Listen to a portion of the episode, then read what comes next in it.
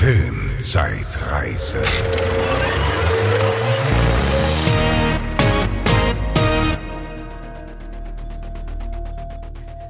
Hallo und herzlich willkommen zur Filmzeitreise. Ich bin die Bezi Ich bin der Franz, herzlich willkommen.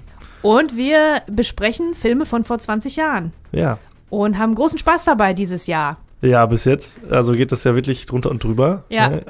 Einen so bunten Strauß hatten wir, glaube ich, echt lange nicht. Und auch schon echt Ja. positive Überraschungen Ja. dabei. Und äh, ich kann auch jetzt schon Ausblick geben, das wird auch in den nächsten Monaten nicht weniger werden. Also da Ja. ist wirklich super viel äh, dabei. Das ist wirklich echt ein Top-Film, ja. Das hat man vielleicht nicht so als erstes auf dem Schirm, aber da ist, da passiert äh, Ja. einiges und zwar überall in allen Genres. Also es ist immer wirklich, wenn wir die Filme für die Monate aussuchen, äh, das ist, haben wir richtig viel Auswahl, richtig Ja. gute Auswahl auch. Und ich bin auch experimentierfreudiger. So, also jetzt diesen Monat, ich spreche zum Beispiel über Final Destination 2 gleich. Ah, Ist ja auch so Horrorfilm so und haben wir ja festgestellt, dass das nicht so meins ist eigentlich, aber ich hatte dann doch irgendwie Bock, weil ich wollte mir dann auch einen ganz bunten Strauß zusammenstellen, so Ja, mit den Filmen, die ich bespreche. Ja, aber So da freust du dich ja schon lange drauf, ne? Final Destination 2. Ja, da freue ich mich lange drauf, natürlich. also das ist, äh, wird auf jeden Fall ein Highlight, ne? Also ich habe auch äh, einiges im Gepäck. Ich habe ein, äh, eine Aschenputtel-Neuauflage Ah, ja, mit Voldemort als gut, Leading ja. Man. Das ist äh, ganz spannend. Damit fange ich jetzt gleich auch an. Und dann habe ich noch einen Science-Fiction-Film, der gar nicht Ja. wirklich Ich einer eine ist. Comic-Verfilmung, ist wieder dabei. Ja. Ein Drama. Und wir haben einen deutschen Film, ne? Und wir haben einen deutschen Film, der absolut auch wirklich äh, Zeugnis, äh, Zeugnis der Zeit ist. Und Ja. an meine, also die Klamotten, die da getragen werden, hatte ich so im Schrank hängen. Alles die Musik, Ja, die. Alben hatte ich so im Schrank stehen. Da äh, werde ich zum Schluss nochmal ganz sentimental, kann ich euch jetzt schon sagen. Ja. Apropos sentimental, ich habe noch einen kleinen Einwurf. Hast du die Oscars verfolgt? Ähm, ja, ich habe sie nicht live gesehen natürlich, auch aber ich habe dann im Nachhinein alles nachgelesen und äh, wir sind ja alle das Internet und wir natürlich auch lieben Kehu Kwan, Ja. den Short Round beziehungsweise Data aus Goonies. Und äh, ja, das war natürlich alles ganz herz, äh, herzerweichend Ja, tatsächlich, was also diesmal passiert ist, ne? So die äh, vier Oscars für die, äh, Schaus die Schauspiel-Oscars Ja. gingen in diesem Jahr an Brandon Fraser ja, den wir und an sowieso Michelle lieben. Yeoh. Und jetzt habe ich gerade überlegt, das waren beides Leute, über die wir in unserer allerersten Folge Allererste gesprochen Folge, haben. ja. Vor 20 Jahren. Da war nämlich Brandon Fraser ziemlich Da großer groß. Typ. Ja, ja. Und äh, wir haben auch über Michelle Yeoh gesprochen in Tiger, and, Tiger Dragon. and Dragon Das würde ich Genau, 2001, Brandon Fraser war in Folge. Teuflisch. Ja, Ja, die und erste äh, Folge. das ist so schön. Dachte ich so, ach, irgendwie, ne, krass, dass der jetzt auch so dieses Come- Comeback gefeiert hat, ist ja auch eine große Story so. Ne? ja, und voll. der war ja in den letzten Jahren eher so ein Meme-Lord und alle haben aber irgendwie so äh, ihn gefeiert und gehofft, Ja, ja. dass er aus seinem Tal der Tränen herauskommt und jetzt natürlich mit so einem Triumph ist natürlich wunderbar, ne? Und du hast schon angesprochen hier, Ke, äh, Ke, Ke Hui Kwan. Ke so Hui ich's Kwan, genau.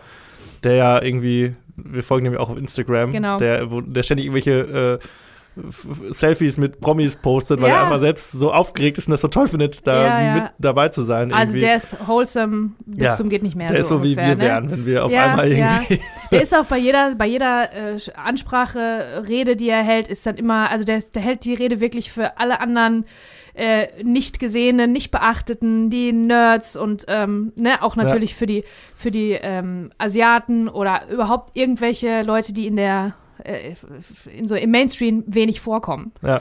Und für die hält er immer alle die Reden und für die nimmt er immer die, den Preis entgegen. Und das ist so richtig, das ist so richtig, geht Ja. mir richtig ans Herz. Das fand war ich wirklich, glaube ich, auch echt so eine Oscar-Verleihung. Ich gucke das auch nie. Also ich habe das, glaube ich, früher, als ich mal Film studiert habe, habe ich das. Ja, so- ja, da haben wir auch gemacht, so Hat man Oscar-Partys das gemacht. dann mal und so. geguckt, aber mittlerweile ist das ja eigentlich auch, die Show ist auch jetzt nicht so mega spannend irgendwie. Nee, das Aber- war lange auch so eine, so eine Lobhudelei Hudelei auf Ja, sich selber ja, und dann irgendwie die, die Ohrfeige vom letzten Mal, das, äh, Ja, ne, ja. hat immer ein bisschen. Aber als ich dann den Blick auf die Gewinner geworfen habe, dachte ich schon so, ach, da hat es aber mal Leute getroffen, wo man sagt, jo, da freue ich man, freut man sich ja für alle irgendwie, ne? Auf jeden Fall. Also schon ganz schön. Aber 20 Jahre hat es gedauert, bis Brandon Fraser dann seinen Oscar bekommen hat. Mhm. Aber wir freuen uns nach wie vor. Wir freuen uns für ihn und für alle Gewinner. So, Ja. Oscar-Filme waren bei uns in diesem Monat, glaube ich, nicht dabei, oder? Nee, ähm, Ich habe es gar nicht auf dem Schirm, aber ich Nee. meine, da war jetzt nichts Ah, ah. groß dabei. Nee. Aber magst du anfangen? ich fange an.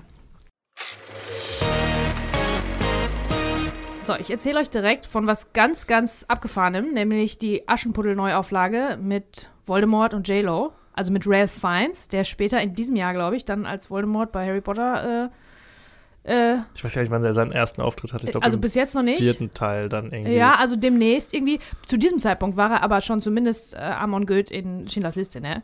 Also die böseste vom bösesten überhaupt, was es gibt. Ja, der ist hier der Prinz im Prinzip. Also darüber müssen wir gleich auch nochmal sprechen. J-Lo ist dabei. Ähm, Manhattan Love Story heißt das Ding auf Deutsch. Ironischerweise heißt das Made in Manhattan auf Englisch. Aha. So, also die haben jetzt, wie das die, Boah, das die ist- deutschen kann Verleiher ich- gerne machen. Ich könnte da ein ganzes, ganzes Referat drüber halten. Ja. Also über doofe deutsche Titel, aber es wird ja immer noch absurder, wenn sie englische Titel anders englisch interpretieren. Also Ja. dann denke ich mir immer so, ja, okay, also hätte es auch nicht sein müssen. Ja. Na egal. Das Manhattan ist, das ist Love Story. ein Podcast für sich. genau. Hier, also Made in Manhattan wurde zu Manhattan Love Story, so heißt, hieß der Film auf Deutsch, auf Neudeutsch, wie man Hm. sagen würde. Äh, der ist ab null und der ist 1 Stunde 45 lang und hat äh, natürlich nicht besonders eine besonders hohe Bewertung. Der hat irgendwie 5,3 von 10 bei der IMDb. Das ist eine Romantic Comedy, was soll es auch sonst sein? Ja, also J-Lo war natürlich super groß im Geschäft zu dem Zeitpunkt. Ne? Die war wirklich eine Pop-Icon, ne? also eine Ikone der Popkultur. Wohingegen Ralph Fiennes, also der ist jetzt kein, der, der sieht jetzt nicht schlecht aus, ist jetzt nicht unattraktiv, Ungewöhnliche Wahl auf jeden Fall. ungewöhnlich, habe ich mir da auch aufgeschrieben, also es ist wirklich sehr interessantes Casting irgendwie. ähm, aber da spreche ich gleich nochmal äh, drüber, wie der das so macht, wie der das so meistert. Wir haben dann noch äh, Natasha Richardson dabei, das war die Frau von Liam Neeson, damals zu dem Zeitpunkt. Ähm, Stanley Tucci, über den wir auch schon oft gesprochen haben, großartig. Und Tyler Posey, der wohl, ähm, also der spielt den kleinen, der ist der kleine Junge, der ist der Sohn von äh, J-Lo in diesem Film. Und er ist wohl mit Teen Wolf noch Ah, okay. äh, nach Kinderstar-Status, also darüber hinaus bekannt geworden. Das habe ich dann äh, recherchiert. Habe ich nie gesehen, Teen Wolf, aber ich glaube, den kennt man schon noch, wenn man jung ist. Ja. Äh, Regie hat geführt Wayne Wang. Und das ist eigentlich so ein New Yorker Independent-Filmemacher. Ich weiß nicht, ob du vielleicht Smoke oder Blue in the Face kennst. Nee. Das sind so Filme, wo ganz viel gequatscht wird und geraucht, wo die New Yorker einfach an irgendwelchen Tischen sitzen oder vor irgendwelchen, also so dialoglastig, Mhm. episodenhaft, so ein bisschen wie Jim Jarmusch, der ist ja Mhm, auch so ein mhm. Independent-Star. Und der hier auch. Also Wayne Wang hat eigentlich solche Filme gemacht. Wie gesagt, Smoke und Blue in the Face, das sind, äh, das eine ist die Fortsetzung, glaube ich, äh, mit Harvey Keitel beide. Das, die handeln von so einem äh, Zigarettenladen, Mhm. von einer Bude, im Prinzip eine New Yorker Bude. Und dann kommen da immer Leute rein und raus und dann Okay, erzählen sich die Geschichten. Das ist wirklich ganz cool eigentlich. Ja. Hat so ein bisschen Clerks-Flair auch. Ja, aber der hat jetzt eine Romantic Comedy gemacht mit äh, allem, was dazugehört, mit äh, den Missverständnissen und dem, äh, den Gags auch dementsprechend. Das Umstyling natürlich, ist Mhm. ohne nichts ohne Umstyling, ne? Montage, Sequenz und so.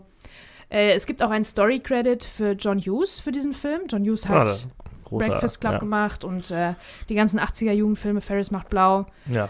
Äh, Ein 16 Name, der euch Candles. immer wieder begegnen wird, wenn ihr so eure Lieblings-80er-Filme euch anguckt. Ja, genau. So, und der hat wohl die Geschichte geschrieben, vor Ewigkeiten schon, und äh, hat dann den Story-Credit behalten, war jetzt aber hier nicht mehr so richtig äh, involviert. Ja, was soll ich sagen? Äh, also, äh, Jennifer Lopez, der Charakter ist natürlich genau auf ihre Public Persona abgestimmt, irgendwie, ne? Wirkt sofort sympathisch, natürlich. Also, die, die, spielt jetzt nicht großartig, aber die hat, die kann schon so eine Sympathie ausstrahlen, zusätzlich Ja. zu diesem Glamour, den die auch ausstrahlen kann. Die ist ja, glaube ich, ursprünglich sogar, zuerst war sie, glaube ich, sogar Schauspielerin und wurde Sängerin Boah, das weiß ich nicht. danach. Doch, Keine doch, Ahnung. ich meine schon. Ähm, die hat viel, viel gespielt, aber wenig, ist wenig in Erinnerung geblieben. Die war wohl in Out of Sight mit George Mhm, Clooney. Ja, den, an richtig den erinnere ich mich gut noch. Der auch. ist gut, ja. Äh, in U-Turn fand ich die auch ganz gut von Oliver Stone. Das ist Ja. so ein bisschen abgedrehter Film. Aber dann hat sie eigentlich nur quasi Sachen gemacht, die ihr leicht von der Hand gingen. Und dieser Charakter ist natürlich, äh, es ist eine, eine ähm, ein Maid in Manhattan, also ein Zimmermädchen in Manhattan, äh, ein, äh, ein Latino, äh, Latina-Zimmermädchen in Manhattan, Mhm. was ja auch, weiß ich nicht, irgendwie diese, das, wirklich das Klischee auch noch bestätigt. Und ja, überhaupt ist da viel. Werden da die Klischees wirklich ganz schön abgeklopft, weiß ich nicht. Mhm. Wie, wenn man da selber, wenn man selber Latina ist, ob man das, äh, ob man das so gut finden würde. Ne? Ja, also weiß. ich glaube, Man weiß es ja nicht, ne? So wie bei dir mit äh, My Big Fat Greek Wedding letztes Mal. Vielleicht ist das auch manchmal dann eher so, dass man denkt, ach ja, ist ja also irgendwie. ja, genau so ist es. Äh, So genau so ist Ja, es. ja, ja, vielleicht, keine Ahnung. Ich finde es ein bisschen, ich finde es ein bisschen dünn. Ne? Es bleibt alles Mhm. ein bisschen an der Oberfläche. Das würde man jetzt, glaube ich, ganz anders machen. Ja. Da würde man dem Ganzen viel mehr Tiefe geben, der Person, der Hauptfigur. Äh, Aber im Grunde geht es hier um Aschenputtel. Ne? Dieses, dieses äh, Zimmermädchen putzt die Zimmer von einer ganz reichen Frau Und aus irgendeinem Grund, irgendwie ganz komisch, äh, zieht sie ihr Chanel-Kostümchen an. Irgend, ver, Mhm, ne, mhm. Verstrickungen von, äh, von ähm, wie heißt es, Verstrickungen von Zufällen. Zufällen, Ja. führen dazu, dass sie dann äh, das Chanel-Kostümchen dann anhat. Und in dem Moment kommt Ralph Fiennes rein und denkt natürlich, sie ist, Ist die, die reiche, Reiche, Frau, die ja. da wohnt. Und Ja. äh, erstmal spielt sie mit und dann irgendwann Genau, dann kommt gehen dann die das spazieren, große. dann kommt die Presse, dann kommt der kleine, der Sohn äh, spielt noch eine, eine Rolle. Auch, ähm, also Jennifer Lopez Sohn, der ist zufällig an dem Tag gerade auch in einem Hotel, weil der Vater, äh, Hm, weiß ich nicht, bezahlt keine Alimente und will nicht aufpassen und der wird gemobbt in der Schule, weil der ist so schlau und na, na, na. hm. Also das führt schon Und alles so. kommt dann das Missverständnis und dann genau. am Ende liebt er sie aber auch, obwohl sie nicht reich ist. Wahrscheinlich. Genau, genau, das auf Oder jeden geht es Fall. mal ganz anders aus? Das, das stimmt. Und äh, das, das, vorher muss es ja auch so, so einen Konflikt geben. Sie ist diejenige, die ihm nichts erzählt von der Herkunft, Ja. weil sie ja einfach ihm unterstellt, dass ihm das was ausmachen würde. Genau. Hatten Das wir schon halt- bei Sweet Home Alabama so ein genau, bisschen, ne? das ist eine Unterstellung ihrerseits und möglicherweise hätte der sofort von Anfang an gesagt, das ist mir alles egal. So, Ja. aber sie ist diejenige, die das mit der Wahrheit nicht so ernst nimmt. Sowieso ein Problem in dem Aschenputtel-Mythos, ne? Also Aschenputtel, ja natürlich, man ist auf ihrer Seite, die macht schon alles. Äh, die ist äh, die, die, die Heldin, ne? Die stille Heldin. Ja, aber was dann, ist aber die, die Moral von der Geschichte Ja, am genau. Ende?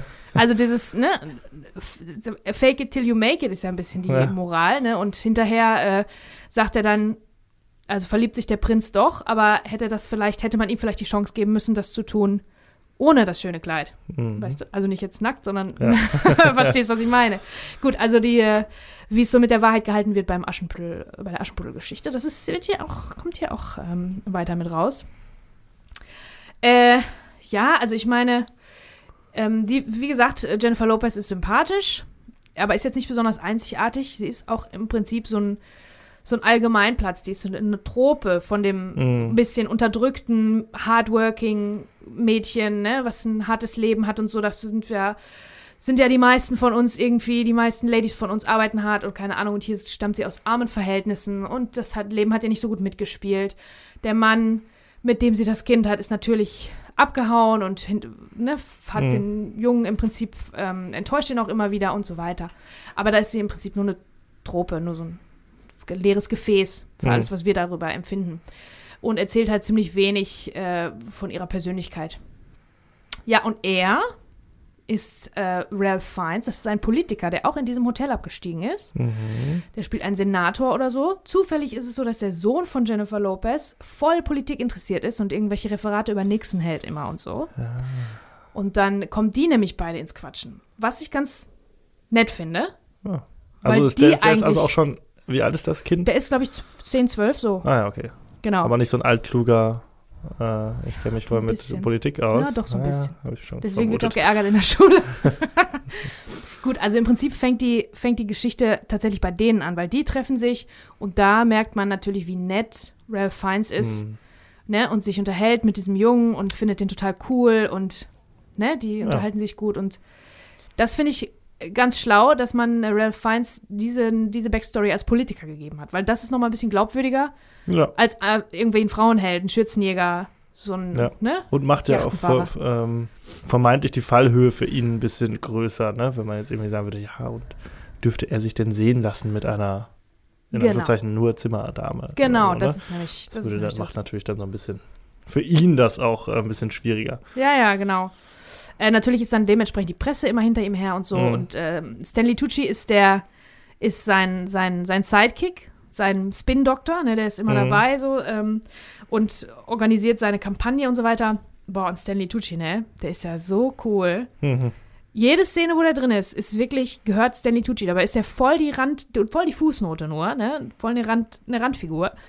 Aber der hat's einfach drauf, ne? Der spielt halt dieses bisschen drüber und ein bisschen fies und ein bisschen äh, auch so im Kontrast zu diesem, äh, ähm, den, zu dem sanftmütigen von Ralph Mhm. Fiennes und so. Also den finde ich echt klasse, das muss ich sagen. Ja. Stanley Tucci ist super. Ja, interessantes Casting. Äh, Ist Ralph Fiennes als sexy Leading Man, da kann man jetzt drüber reden. ja, Ist das ein attraktiver, ist das ein gut aussehender Mann? mit Sicherheit, klar. Aber Ja, ist ja, glaube ich, auch. Wie, naja. Der ist ja so ein, Alle jetzt mittlerweile, sowieso, ach komm, Nein. natürlich. Aber ähm, jetzt ist er ja wirklich Ja, ist so jetzt ein nicht der totaler erste. der- Charakterdarsteller. Ja, ist nicht der erste, der einem in, in, in den Kopf kommt. Da hätte man jetzt direkt erstmal an Hugh Grant. Ja, Hugh gedacht, Grant, oder das ist Hugh. Grant, Matthew Oder Matthew, McConaughey. ja, wäre jetzt auch der nächste. Gerade zu der Zeit, ne? Da Ja. gab es natürlich viele, also ist schon Also ungewöhnlich. äh, Ralph Fiennes top, put ich zu, zu, ach, tue ich eher mit in einen Topf mit Daniel Day-Lewis. ja, ja, So richtig Mhm. diese Charakterphrasen ja, ja. Auch. Daniel Day-Lewis ist auch nicht hässlich. Aber die sind halt ein ganz anderer, ja, ist die gehören halt nicht in Romantic Comedies eigentlich rein, ne? das ist ja die Frage. Vielleicht hat der ein äh, komödiantisches Talent. Ist der Film denn überhaupt lustig? Oder ist das eher so ein bisschen zum Schmunzeln mal zwischendurch? Äh, also so super lustig ist der nicht. Der ist wirklich nur zum Schmunzeln zwischendurch. Man wollte Mhm. jetzt auch, glaube ich, dem großen Superstar J-Lo auch nicht zu viel abverlangen irgendwie, ne? mh, Also die, ja, Die so ein bisschen die macht das schon mit, aber da hätte man jetzt nicht, da hätte hätte jetzt nicht voll den super Slapstick, kann man da jetzt nicht erwarten, ne? Aber der ist schon witzig, weil es ist so, äh, das funktioniert erstaunlich gut, ne? Also, Ja. ich weiß nicht, ob ich schon gesagt habe, ich finde ihn jetzt nicht äh, so plakativ sexy oder so, ähm, aber das ist wirklich ein wahres Zeugnis dafür, wie gut der als Schauspieler ist. Weil Ja. er ist absolut sympathisch, ne? Ja. Also ich, ich mag den wirklich ganz gerne von Anfang an. Und da, man muss den ja auch akzeptieren als, als Love Interest dann im Zusammenhang mit J-Lo. Ja, ich glaube, der letzte Film mit ihm, über den wir gesprochen haben, war hier Roter Drache, ne?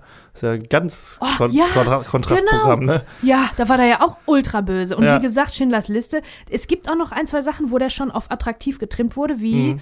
der englische Patient Ja, und bei Strange Days, der ist von 95, so ein Ah, Science-Fiction-Film, der okay. ist auch richtig cool. Da fand ich den zum Beispiel auch, da sah der auch richtig gut aus. Da war der noch, noch mal ein paar Jahre jünger, ne? Aber da fand ich, sah der gut aus. Aber das hat, war sein Spiel, was den attraktiv Mhm, gemacht hat, ja. tatsächlich.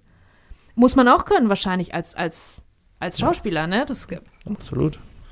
ein paar Sachen, Flaws vielleicht in, im Äußer, in Äußerlichkeiten äh, überspielen, an, wegspielen, ne? dass man das Mhm. nicht mehr sieht. Es ist ja auch so im echten Leben.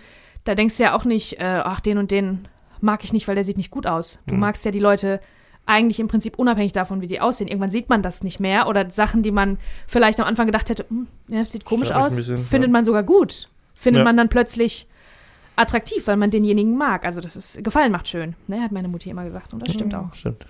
Äh, mir gefällt Ralph Fiennes in dieser Rolle, muss ich sagen. Äh, da ist halt ein optisches Attraktivitätsgefälle, da würde ich jetzt auch nicht zu sehr mich äh, drauflegen. Aber wie gesagt, Gefallen macht schön. Ja, Das es ist halt Ende äh, vom Lied. andere. Ja, also die beiden zusammen, Liga das ist halt das. auch das Ja, Merkwürdige, glaube ich, ja. daran. Dass jetzt Ralph Fiennes in der Romantic Comedy mitspielt, würde man jetzt erstmal sagen, okay, aber dass er dann J-Lo zur Seite gestellt bekommt, ist halt so, du denkst, okay, das ist schon irgendwie ein bisschen strange. Aber Ja. wenn es funktioniert, haben die eine gute Chemie irgendwie?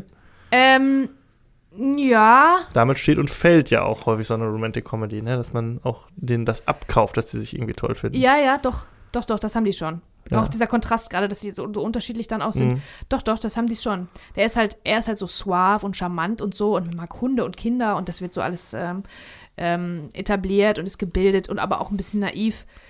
Äh, der ist ja so richtig so ein Politiker, der für die gute Sache äh, einsteht. Und das macht ihn natürlich toll. Also im Gegensatz dazu ist wirklich J-Lo ein bisschen viel dünner gezeichnet, obwohl die die Hauptfigur ist, bei der man die meiste Zeit Hm. ist. Ne? Aber Ralph Fiennes schafft es dem, glaube ich, auch noch ein bisschen in den wenigen Szenen, weniger Szenen, in denen er ist, mehr Tiefe zu verleihen. Ne? Also es ist Hm. ja immer die Kombination von, was ist da im Drehbuch und was können die Schauspieler, was ist das schauspielerische Talent, was können die da noch rauspressen? Und äh, ja, Ralph Fiennes hat da wirklich äh, alles rausgeholt, muss ich sagen. Also der Film insgesamt ist so ein bisschen wie, äh, das ist halt dieses Romantik in New York Motiv, was ja Mhm. auch ganz, ganz beliebt ist, gerade zu der Zeit auch war. Und der Film insgesamt ist so auch so ein bisschen süßlich, so ein bisschen, alles ist irgendwie so ein bisschen pastellig, Mhm. Pastelltöne. Ja. Und es ist alles wie äh, Nora Jones Songs. Ja. So ist der Ja, Film. ja. So ein bisschen klebrig, Ja, ja. bisschen zu süß irgendwie, ne? Aber in gewissen Stimmungen geht es. Ja, Nora Jones, wie gesagt, findet hier auch viel statt. Also das sind auch ganz viele Songs. Und dann habe ich mal drüber nachgedacht. Ne, also diese, diese Stimmung, dieses so ein bi- bisschen zu kitschige, das ist halt das, was diesen Film, was dieser Film erzählen will. Er erzählt auch wirklich nur äh, ganz, ganz am Rande und ganz bisschen von den Abgründen, die in New York so herrschen. Es gibt ja die einmal die New York ist ein Sumpf-Filme und die äh, ach, es ist Naja, alles alles schön ist und toll, Liebe ja. und äh, Klamotten und ach, weiß ich Ja. nicht, ne, so Kunst und alles ist schön. Da gibt es ja diese zwei Kategorien, aber ich meine, es ist, glaube ich, auch eine wirklich abgefahrene Stadt, ne? Die Ja. Stadt schlechthin. Ähm, ja, und es ist ein Märchen. Natürlich, habe ich ja schon gesagt. Äh, ein, zwei problematische Narrative habe ich schon gesagt. Aschenputtel und die Wahrheit im Märchen und im Film. Das ist diese Unterstellung, die mir nicht gefällt, ne? Weil Ralph Fiennes ist von Anfang an so nett, dass Mhm. ich jetzt geglaubt hätte, dass der sagt, das ist mir egal, was die Leute davon halten. Wenn ich dich mag, dann mag ich dich. Ja. Aber das wird sie niemals rausfinden, weil sie gelogen hat. Selber schuld, ne? Tja. Ähm, und dieses auch irgendwie, äh, ich habe mir jetzt aufgeschrieben, arme Leute dürfen nicht zu groß träumen. Das wird da so ein bisschen etabliert. Das ist halt so äh, unter sich, die, die, die Angestellten im Hotel sind ja super viele, ne? Auch wieder da, auch herrscht eine Hierarchie. Und da äh, sind die Träume, die die so haben und die Vorstellungen sind immer so ganz klein erzählt. So, ach, ich hätte ja nur gerne das und das und ein bisschen einen besseren Job. Einen Mhm. Job besser, für den ich mich ja bewerben kann jederzeit. Ne, da redet keiner von äh, der großen Million, von einem Start-up oder von einem großen Kunst oder irgendwie so von gro großen Träumen. Das ist so ein bisschen klein gehalten. Das finde ich auch ein bisschen schade. Mhm. Ne? Weil träumen kann man ja erstmal so groß, kann man ja erstmal unendlich groß. Ja, Ne? sollte man. Und dann kann, sollte man ja, genau. Ähm, ja, hier übernehmen den Job von den, von den Feen im Prinzip die Freunde, weil im Mhm. echten Leben, das ist ja jetzt im echten Leben, ins echte Leben transportiert.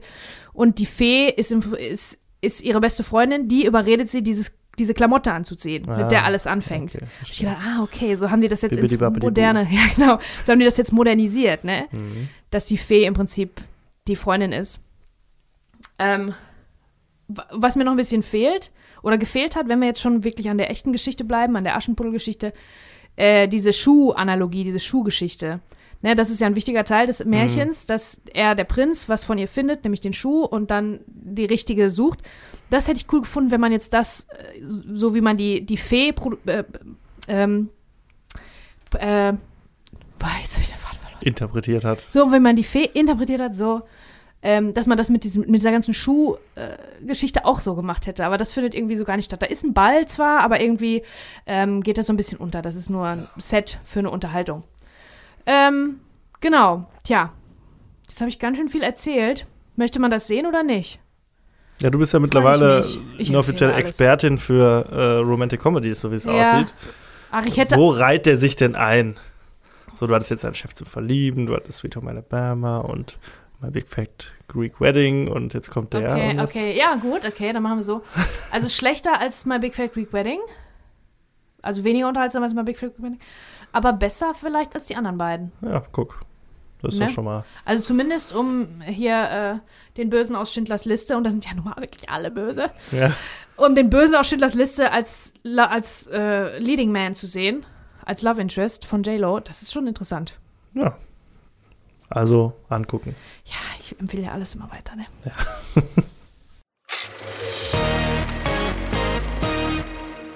Ich fange dann direkt mal mit meinem oder einem meiner Highlights an. Und zwar mit Final Destination 2, habe ich gerade schon angekündigt. Ein Horrorfilm. Und ich bin ja, habe ich jetzt auch schon hunderte Mal gesagt, nicht der Horrorfilm-Fan. Ich äh, verbringe in letzter Zeit sehr viel Zeit mit dem lieben Dejan, den wir auch mal zu Gast haben, hatten hier in unserem Podcast. Ja. Ähm, und äh, wir haben ganz viel Zeit, uns zu unterhalten. Und der ist ja so ein Horrorfilm-Experte. Also wenn ich Fragen für Horrorfilme habe, dann wende ich mich dann an ihn vertrauensvoll, was jetzt Mhm. nicht so häufig vorkommt, weil ich, wie gesagt, das Genre jetzt nicht so mega cool finde. Mhm. Aber äh, da haben wir auch viel über Horrorfilme gesprochen und äh, so, dann wuchs auch meine Vorfreude auf diesen Film so ein bisschen, weil ich äh, hatte ihn auch schon mal gesehen äh, damals. Hast du Final Destination einen? Ich glaube, es gibt fünf mittlerweile.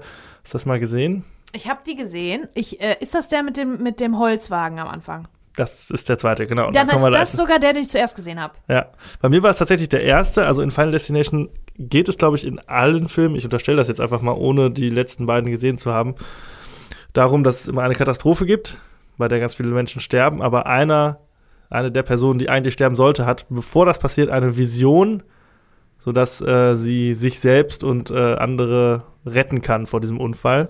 Im ersten Teil ist das ein Flugzeugabsturz, da fliegt irgendwie so eine Schulklasse, irgendwie will mit dem Flugzeug irgendwie wegfliegen und einer denkt, äh, hat aber die Vision, dass das Flugzeug halt abstürzt und sagt, nein, ich muss raus, ich muss raus und nimmt dann noch ganz viele Freunde mit und äh, das Flugzeug fliegt ohne sie weg und siehe da, es explodiert tatsächlich. Ach was. Mhm, So. Mhm. Im zweiten Teil ist es hier ein Unfall auf einer Autobahn, wo Ja. äh, wieder eine, die unsere Protagonistin äh, diese böse Vorahnung hat und dann äh, ja es auch genauso kommt. Das Problem an der Sache ist, eigentlich könnte man jetzt sagen, ja schön, gut gemacht, ihr habt euch gerettet, aber dem Ganzen liegt eine ja ein Mythos zugrunde, eine eine ja, Gesetzmäßigkeit und zwar, dass der Tod in diesem Moment, der leibhaftige Tod überlistet wurde, der das aber so nicht hinnehmen kann und so deshalb die Menschen, die die Katastrophe überlebt haben, der Reihe nach heimsucht, um seinen Plan, seine Todesliste abzuhaken quasi. Mhm. So, und das ist so ein bisschen die Geschichte immer hinter diesen, in diesen Filmen. Und äh, ich kann schon mal so vorweg sagen, ich finde das ganz unterhaltsam. das ist ganz nett. Ich meine, ich fand den auch ganz cool damals. Ja. Und jetzt ist halt immer, wenn man so ein ähm, so ein LKW beladen mit Holz, mit, Genau, da wollte mit ich drauf- drauf Baumstämmen sprechen sieht, kommen. dann ist immer, muss ich, Ja. also dann denkt man wirklich immer an diesen Film, wenn man Ja. eine bestimmte Generation ist, Genau. nämlich meine, deine, dann also immer kommt dieser Film Ja, dann. ich fahre auch ungern hinter diesen Ich LKW her. Also in dem Film ist es so, dass sie auf so einem Freeway auf so, oder auf so einer Landstraße sind und der Unfall wird ausgelöst durch so einen ähm, ja, Baumstammtransporter. Kennt man ja so auf Autobahnen, die so ganz viele Baumstämme geladen haben und dann löst sich ein Baumstamm und dann ja, passiert halt eine absolute Katastrophe mit mehreren Autos involviert und so. Ja, Und ich habe auch, immer wenn ich hinter diesen Autos herfahre, ich immer, ah, Final Destination 2. ja, Das ist irgendwie. beim Flugzeugfliegen ist das nicht so und im dritten Teil ist es, glaube ich, eine Achterbahn. Das ist bei mir auch nicht so, aber Ja. der dieser Holztransporter. Holztransporter, das, war ist- schon auch stark inszeniert, ne, meine Ja, ich. das ist schon super gemacht, auf jeden Fall. Sehr eindrücklich. Überhaupt ist das immer alles sehr grafisch, wenn ich mich richtig erinnere, ne? das Grafisch und fast schon irgendwie geckig langsam hinten Ja. raus. Genau. ne? Ähm, ganz kurz, das ist ein Film von David R. Ellis. Der hat jetzt nicht mehr so die ganz krassen Filme gemacht. Final Call, kennst du den mit? äh, ja, Colin Farrell?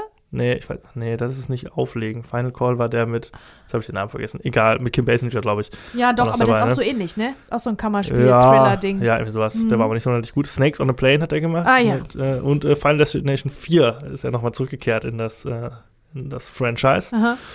So, und da spielen mit, und das ist auch, finde ich, so ein bisschen, das zieht sich, glaube ich, durch die ganze Reihe. Das sind alles eher so B-Darsteller, so. Und das merkt man auch an dem Spiel. Ja, ja. So. Aber es sind jetzt nicht die großen Namen dabei. Andrea Joy Cook spielt mit, die hat in The Virgin Suicides mitgespielt. Ja. Die spielt die Hauptrolle. Dann spielt Michael Landis mit. Mhm. Der hat in Die Abenteuer von Lois und Clark, diese Superman-Serie, mal mitgespielt, ein paar Folgen. Und in Special Unit 2.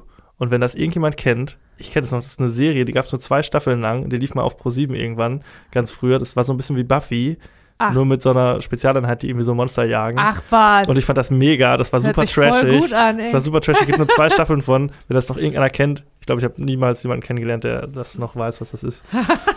ich kenn das auch. Dann spielt da Ellie Larter mit. Das ist, Die äh, die hat auch im ersten Fall Destination mitgespielt. In Natürlich Blond hatten wir sie. In Jay und Silent Bob schlagen zurück. Und in Resident Evil Film hat die auch ein bisschen gespielt. Das ist so die, das einzige Gesicht, wo man so, ah, die habe ich schon mal gesehen. Genau. In Heroes war die auch.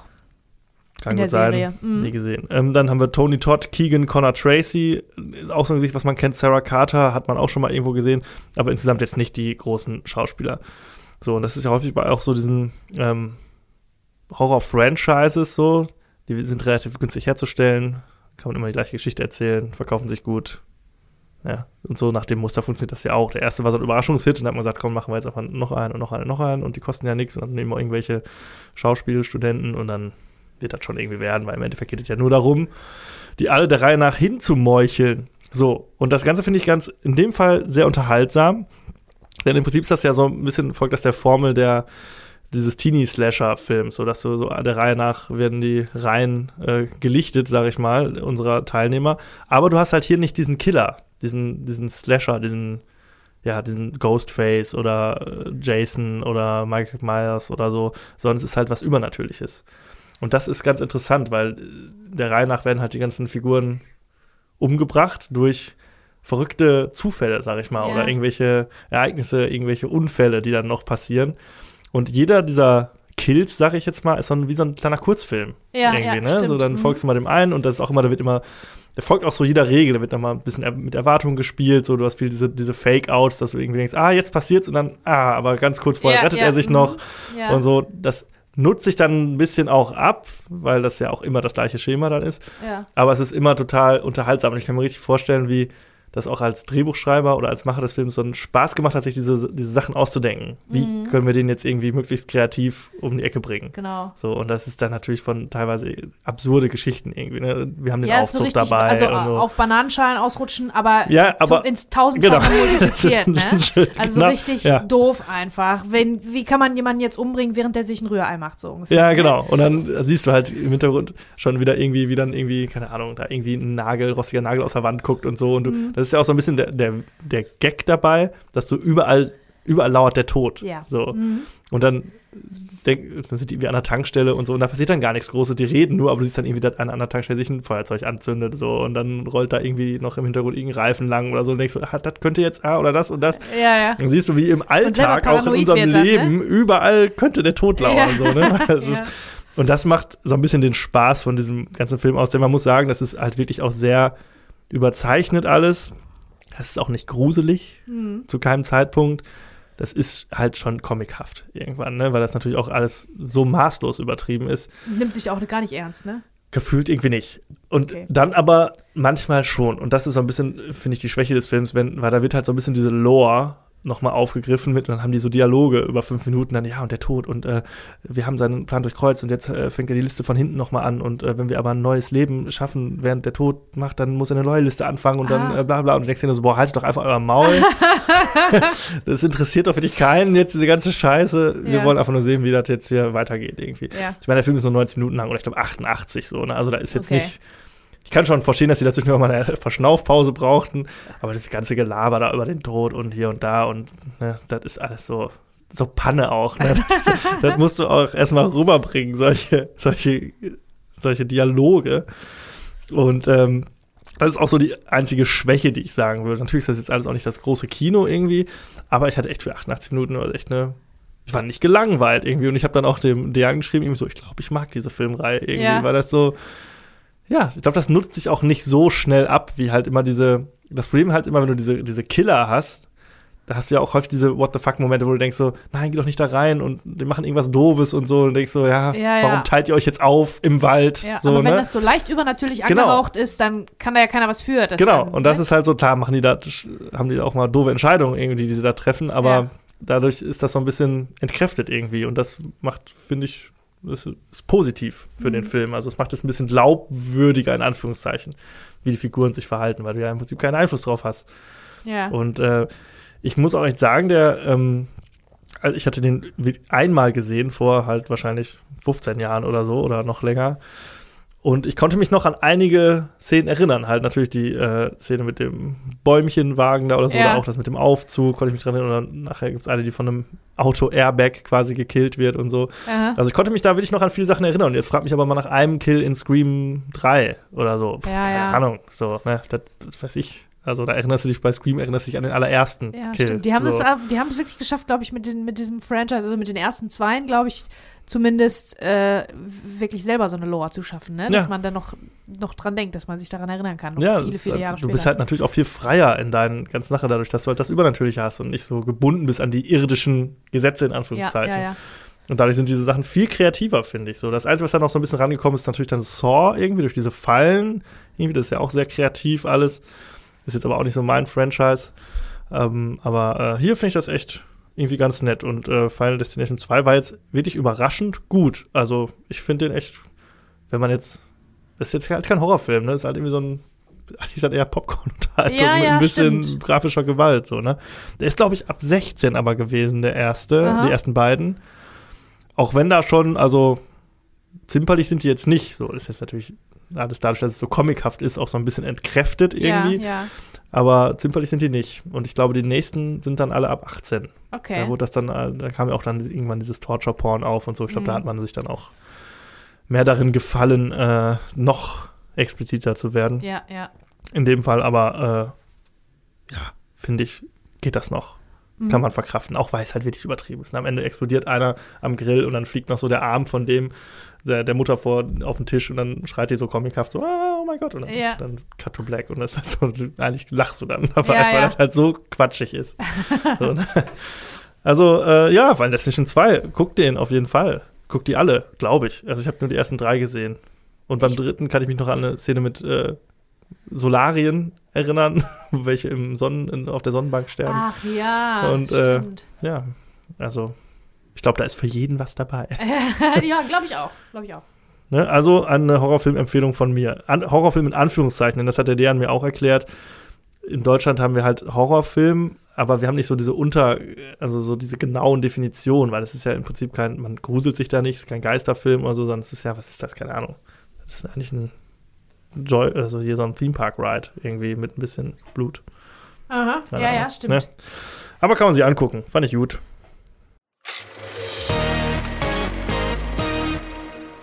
Als nächstes erzähle ich von einem Film namens Solaris. Guter Name und ähm, ja, nehme ich einfach mal vorweg. Auch finde ich ein guter Film. Also ich habe da jetzt tatsächlich, ist schon eine Weile her, dass ich den geguckt habe. Und ich habe da jetzt wirklich lange noch drüber nachgedacht. Deswegen war ich mir auch nicht sicher, ob wir den als Hauptfilm nehmen oder Soloalbum, den wir jetzt genommen haben. Ja, habe ich mich ich, auch so ein bisschen dann für entschieden. Ja, ich. genau. Weil ich dachte, und wir ich, müssen den deutschen Film so ein bisschen ja, vorne bringen. Stimmt. Also hier ist äh, der künstlerische Anspruch ist äh, quasi durch die Decke. Es ist aber mhm. immer noch ein Hollywood-Film. Das von diesem Solaris, den wir jetzt, den ich jetzt bespreche, kann ich in so viele verschiedene Richtungen gehen und über so viele Namen berichten, weil es basiert auf einem Roman. Der wiederum ist in den 70ern schon verfilmt worden. Und, und, und, und, und, und die, ne? Ähm, das mache ich alles nach und nach. Aber grundsätzlich hätte ich mich auch sehr gefreut, wenn du den auch geguckt hättest. Mhm. Ich habe den noch nie gesehen, ja. Ja. Ist von und mit George Clooney, oder? Nee, nicht von. Nicht von? Nee, ja, ich dachte Ist mal. von Steven Soderbergh. Oder so, ah. Den wir ah, auch schon oft besprochen haben. Können wir ja damit direkt anfangen. Regie Steven Soderbergh. Der hat Aaron Brockovich gemacht und die mhm. Oceans-Trilogie. Der hat Contagion gemacht und Side Effects, den ich super geil fand. Traffic, Magic Mike. Was? so, Geil. Was? Hä? Äh, Liberace, Out of Sight, The Good German. Also der hat ganz, ganz viele und super unterschiedliche Sachen gemacht. Ähm, das ist im Prinzip sein, sein Science-Fiction-Film jetzt mhm. oder möchte irgendwie so ein bisschen sein Science-Fiction-Film sein, wobei das nicht so ganz in das Genre passt, aber das erzähle ich gleich noch mehr. Aber da habe ich wirklich, als ich dann Steven Soderbergh, den Namen, der, der sagt einem ja was, und als ich dann aber die Liste nochmal gesehen habe, wie viel dabei war, also wie viel das, was man kennt auch, ähm, und wie unterschiedlich das auch alles ist, ähm, der probiert anscheinend alles. Ja. Und viel davon ist erfolgreich. Nicht alles, aber viel. Und viel davon ist auch mit George Clooney. Also ich glaube, die sind Homies ja, tatsächlich. Gerade auch gedacht. Bei no? der Liste dachte ich so, das ja. Viel George Clooney dabei, ja. ja. Ja, ja. Aber auch in ganz unterschiedlichen Rollen. Ja, ja. das stimmt, das stimmt. Ähm, dann ist hier noch Natasha McElhone dabei. Das ist die von Truman Show und Californication. Also der große Love Interest bei Californication. Die Frau, für mhm. die Hank Moody äh, doch sein Lotterleben vielleicht äh, aufgeben würde. Also die ist halt so eine wirklich so eine Erscheinung. Die, die erkennt man auch sofort. Die hat einen ganz tollen Look, die sieht ganz super aus und ist so eine, so, hat so auch so ein Elfen, so, so Elfengleich irgendwie so ein bisschen. Ähm, dann haben wir noch Viola Davis äh, How to Get Away with Murder, The Help und hat einen Oscar gekriegt auch für Fences. Äh, dann haben wir noch Jeremy Davis, der ist aus Lost. Ähm, Faraday heißt der da. Und äh, hat Charles Manson gespielt in Helter Skelter und wohl auch sehr, sehr gut. Der hat also ein bisschen diesen, diesen Charles Manson-Look, der sieht wirklich so aus wie der. Dann haben wir noch einen deutschen Schauspieler namens Ulrich Tukur, der hat bei Das Leben der anderen mitgespielt, natürlich und das weiße Band und, und, und. Also es ist ein, ein deutscher Charakterdarsteller, der wirklich diese Rolle unbedingt haben wollte. Und John Cho, der ist äh, Zulu aus Star Trek, aus den Star Trek-Filmen. Und äh, einer von Harold und Kuma. Wahrscheinlich Harold. Oder? Kuma? Ich weiß nicht, ich habe die Filme nicht gesehen. Ich habe die nur beide auf dem, ja. äh, auf dem Cover gesehen. Äh, ja, grundsätzlich ist das, ist, ist sind da wenig Leute dabei, weil wir natürlich im Weltraum sind, ist ja gerne mal so, ne? Ähm, ein Psychologe, George Clooney ist ein Psychologe, der wird zu einer, zu einer Weltraumstation geschickt, die um den Planeten Solaris kreist, um einen weit entfernten Planeten. Ähm, die Station kreist um Solaris und die ganze Besatzung ist verrückt geworden. Uh, und also, uh, ja, ja, das will ich sehen. Event Horizon. Genau, genau, wie bei Event Horizon. Ähm, genau, also ähm, irgendwas passiert da. Alle drehen durch und er soll, wird jetzt dahin geschickt, um als Psychologe der Sache auf den Grund zu gehen, um rauszufinden, was da los ist. Ähm, der kommt da an auf dieser Station und fängt relativ schnell dann an, seine längst verstorbene äh, Ehefrau zu sehen dort. Dort auf dieser mhm. Station, wo er natürlich von der Erde aus alleine hingekommen ist. Ja, und so entwickelt sich die Geschichte. Dann stellt sich auch heraus, ziemlich schnell, dass auch alle anderen, die dort sind, verlorene, lo- verlorene, verstorbene Menschen sehen. Nicht nur sehen, nicht so als Vision, sondern die sind da. Also George Clooney sieht die auch. Dann läuft da ein kleiner Junge rum, der da nicht hingehört. Der gehört zu irgendwem, zur, zur Besatzung. Das ist anscheinend ein Sohn, den ein Besatzungsmitglied verloren hat auf der Erde. Und der ist jetzt da manifestiert. In echt. Also wirklich Fleisch und Blut. Cool, ne? Ja, ich bin voll, ich bin voll invested. Ja, ja. Ja, das ist also. Guckt's euch an, Leute, kann ich jetzt schon sagen. Ähm, das Ding ist, also die Prämisse ist wirklich abwärts. geil. Nein. Nein, also es gibt halt, das ist halt Science Fiction. Ich weiß nicht, ob du das magst. Ich weiß, dass ich das mag. Science Fiction, die quasi das, die, der Gegenentwurf zu Star Trek und Star Wars ist. Da gibt's keine Blaster, es gibt keine keine Kämpfe, keine äh, irgendwelche Raumschiffjagden oder irgendwie. Es gibt Action null. 0,0 Action. Es gibt nur Leute, die sich unterhalten. Es wummert die ganze Zeit. Dieser, dieser Space Station, dieses Äh. Gewummere. Steven Soderbergh selber ist ja auch eigentlich Kameramann, haben wir ja bei Traffic schon festgestellt. Ja. Also es ist visuell ganz, ganz stark. Every frame a painting. Jedes Bild ist perfekt. Jede Einstellung.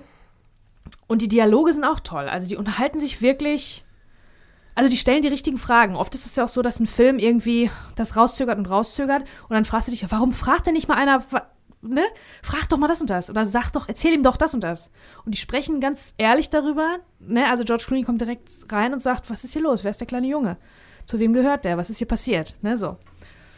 Und äh, die Dialoge sind stark, also die fesseln einen schon, Mhm. aber es passiert wirklich sehr, sehr, sehr wenig. Ja, Und da muss man drauf gefasst sein, weil das Science Fiction ist so dass der Überbegriff. Aber es gibt zwei Plakate zu diesem Film. Auf dem einen ist George Clooney mit einem Weltraumhelm, mit einem Mhm. spacigen Helm. Und auf dem anderen äh, sind George Clooney und Natasha McElhone in einem Kuss verbunden. Und das ist das passendere Plakat. Weil du bist ganz, ganz viel dann bei den beiden. Hm. Weil der behält die natürlich dann im Prinzip, seine Frau, die dann plötzlich wieder da ist, die er so Mhm. vermisst hat. Und dann werden solche Themen wie Schuld und äh, Trauer und so, das wird da so alles abgeklappert. Also die Prämisse ist stark, aber es passiert wirklich sehr, sehr wenig. Hm. Ja, ja. Klar, das ist natürlich, mit der Prämisse von da aus kann es natürlich in ganz viele Richtungen gehen. Ne? Das kann natürlich zu einem, keine Ahnung, Psycho-Horror-Film werden Genau. irgendwie, ne? aber ja, hat man sich dann dafür entschieden. Warum auch nicht? Ich- Aber ist natürlich, wie lang ist der? Hattest Ja, pass gesagt? auf. Also der ist, äh, habe ich noch gar nicht gesagt, ab 12 und hat 6,2 von 10 in der IMDb. Ja, Der ist eine Stunde 39 lang. das ist Was aber, finde ich, eigentlich okay. Kann man irgendwie, gut ne? machen. Es gibt, äh, das Original sagen ganz viele von diesem Film. Der ist auch wirklich sehr gefeiert, ist von 1972 von äh, Andrei Tarkovsky. Das ist auch Mhm. ein ganz bekannter ähm, Regisseur. Der ist 2 Stunden 47 lang. Der ist über eine Stunde länger Ja, als das dieser Film. ist natürlich hart. Das ist wirklich hart. Und die Leute, ich, ich bin nicht sicher, ob ich den mal gesehen habe. Ich glaube schon. Der hat nämlich 8 von 10 bei der IMDb. Und es soll ein ganz, ganz, ganz bahnbrechender Science-Fiction-Film sein. Der ist in ganz vielen Listen mit drin. Musst du mal Hm, gucken. Okay. Heißt, wie heißt der? Der heißt auch Solaris. Solaris. Ist auch ein geiler Name, Solaris. Ähm, und der ist halt wirklich sehr gefeiert worden. Andrei Tarkovsky ist auch ein, ein Filmemacher, der in diesem Genre gerne mal Sachen macht. Ich habe einen Film von ihm gesehen, der heißt Stalker. Ähm, der ist auch so, da gehen Leute. Hm. Kennst du den? Ich kenne die? Geschichte in der Story, ist glaube ich auch ein Roman. Picknick am Wegesrand, genau, so heißt der Roman Ja. von den Strugatsky. Strugatsky-Brüdern. So viele Namen, die übereinander hier sich äh, legen. Ähm, jedenfalls, äh, der zum Beispiel ist viel länger und angeblich ist er viel, viel besser und äh, fokussiert sich nicht so sehr auf die Liebesgeschichte Hm. zwischen den beiden, ähm, ist aber auch trotzdem nicht ganz an dem Ursprungsmaterial, an dem Roman dran. Da, dieser wiederum ist von Stanislav Lem. Ist auch ein Science-Fiction-Autor, den man kennt. So. Äh, also der hat den Roman geschrieben und er war mit beiden Verfilmungen nicht, nicht einverstanden, so richtig. Äh, bei den Filmen muss man sagen, der neue, der jetzt hier, ist ein bisschen verrissen worden, weil der ist halt weder ein Hollywood-Film noch Kunst, aber der ist gleichzeitig Kunst und Hollywood-Film. Verstehst ja, du? ja, Also allein schon durchs Casting natürlich, ne? Genau. Zieht er natürlich Aufmerksamkeit.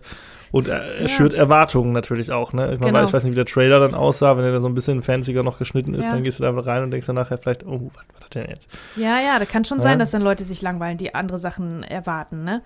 Äh, Die ein bisschen mehr Action erwarten und so. Aber mich persönlich hat er wirklich lange äh, danach noch beschäftigt, weil ich finde auch dieses, dieses Genre so toll. Also Science Fiction, die eigentlich ja eher so ein bisschen philosophisch angehaucht ist. Ja. Und hier äh, ist es gleichzeitig Fluch und Segen, dass der Film weder Hollywood noch Kunstfilm ist. Ich weiß Mhm. nicht, ne? Also ich mochte das, dass es halt weder noch ist. Aber das ist natürlich schwer, dann die Zielgruppe, die Es entsprechende ist schon Zielgruppe sehr zu finden. Special Ne? Interest auf jeden Fall, ja. Genau. Also Science-Fiction-Filme, die auf Action komplett verzichten, sondern nur so, so Fragen die nur das aufwerfen. Setting nutzen. Ne? Genau, die Aber- nur das Setting nutzen. Also es ist ja im Prinzip eine, eine, eine Geschichte, die, die in einem futuristischen Setting zwar spielt, aber eigentlich sind es Dialoge und so weiter. Die Frage, die natürlich auch aufgeworfen wird, ist, ähm, diese Person, die da ist, Ist sie das wirklich das? oder ist das nur eine Projektion? kann sie das deiner- sein? Ja. äh, sie ist eine Projektion, also sie, sie ist das, was George Clooney, was er mitgebracht hat Ja. auf diesem Planet. Kelvin heißt er übrig, übrigens. Was Kelvin, der Psychologe, mitgebracht hat auf diese Station. Und daraus hat der Planet Solaris ein Wesen manifestiert, nach Ja. seinen Erinnerungen. Und jetzt ist die Frage, wenn jemand käme und etwas, an das du dich erinnerst, nur aus deiner Erinnerung reproduzieren würde, wäre es dann wirklich so wie das echte, Natürlich ist ja dann nicht, das ja. echte Wesen, halt, Ja. ne? Und das, ja, ist halt ein bisschen 10. Klasse Philosophie auch. Aber ich glaube, den kann man gut gucken in Philosophie in der 10. Klasse. ja, klar. Vor allem, wenn er so Ähm, kurz ist, ne? halt- ja, genau. Kurz vor den Sommerferien. Genau. kann man den mal reinhauen. Genau. Also ich finde das, ich finde das wirklich stark. Ich finde, die spielen auch stark. George Clooney auch. Den sieht man ja selten. Ich weiß, dass er es kann, aber man sieht den sehr selten in solchen, in so Dramen, Hm. ne, in so sehr ernsten Rollen. Da ist immer irgendwie der kleine, der hat immer den, diesen kleinen Schmunzler um die Augen, was ihm ja auch sehr gut steht, ne, was, äh, was auch gut zu ihm passt. Und das Ja. ist hier halt überhaupt nicht. Und äh, ja, dieses Wesen, was da, was da rumläuft, Natasha McElhone, die hat auch diese, diese, diese Anderweltlichkeit schon an sich, einfach von ihrem Look her, ganz große Augen und so, dann hast du ganz nahe Einstellungen, ganz perfekte Einstellungen auf dieser Space Station, also wirklich, Mhm. ähm, die Screenshots von dem Film sind wirklich echt gut, echt schön. Und ähm, ja, und sie ist auch dieses Wesen, was sie ist, ist ja auch, die wird auch selbst ähm, self-aware, ne? Also Mhm. die wird ja. sich ihrer selbst bewusst und wird sich dessen bewusst, dass sie ja nicht existiert, existieren kann, unabhängig von Calvin. Ja. Sie ist ja nur Teil von ihm. Sie ist ja geschaffen aus was, was er eigentlich mitgebracht hat auf die Station. Und das wiederum beschäftigt sie auch, was sie dann aber wieder ja zum umso menschlicher macht. Ja.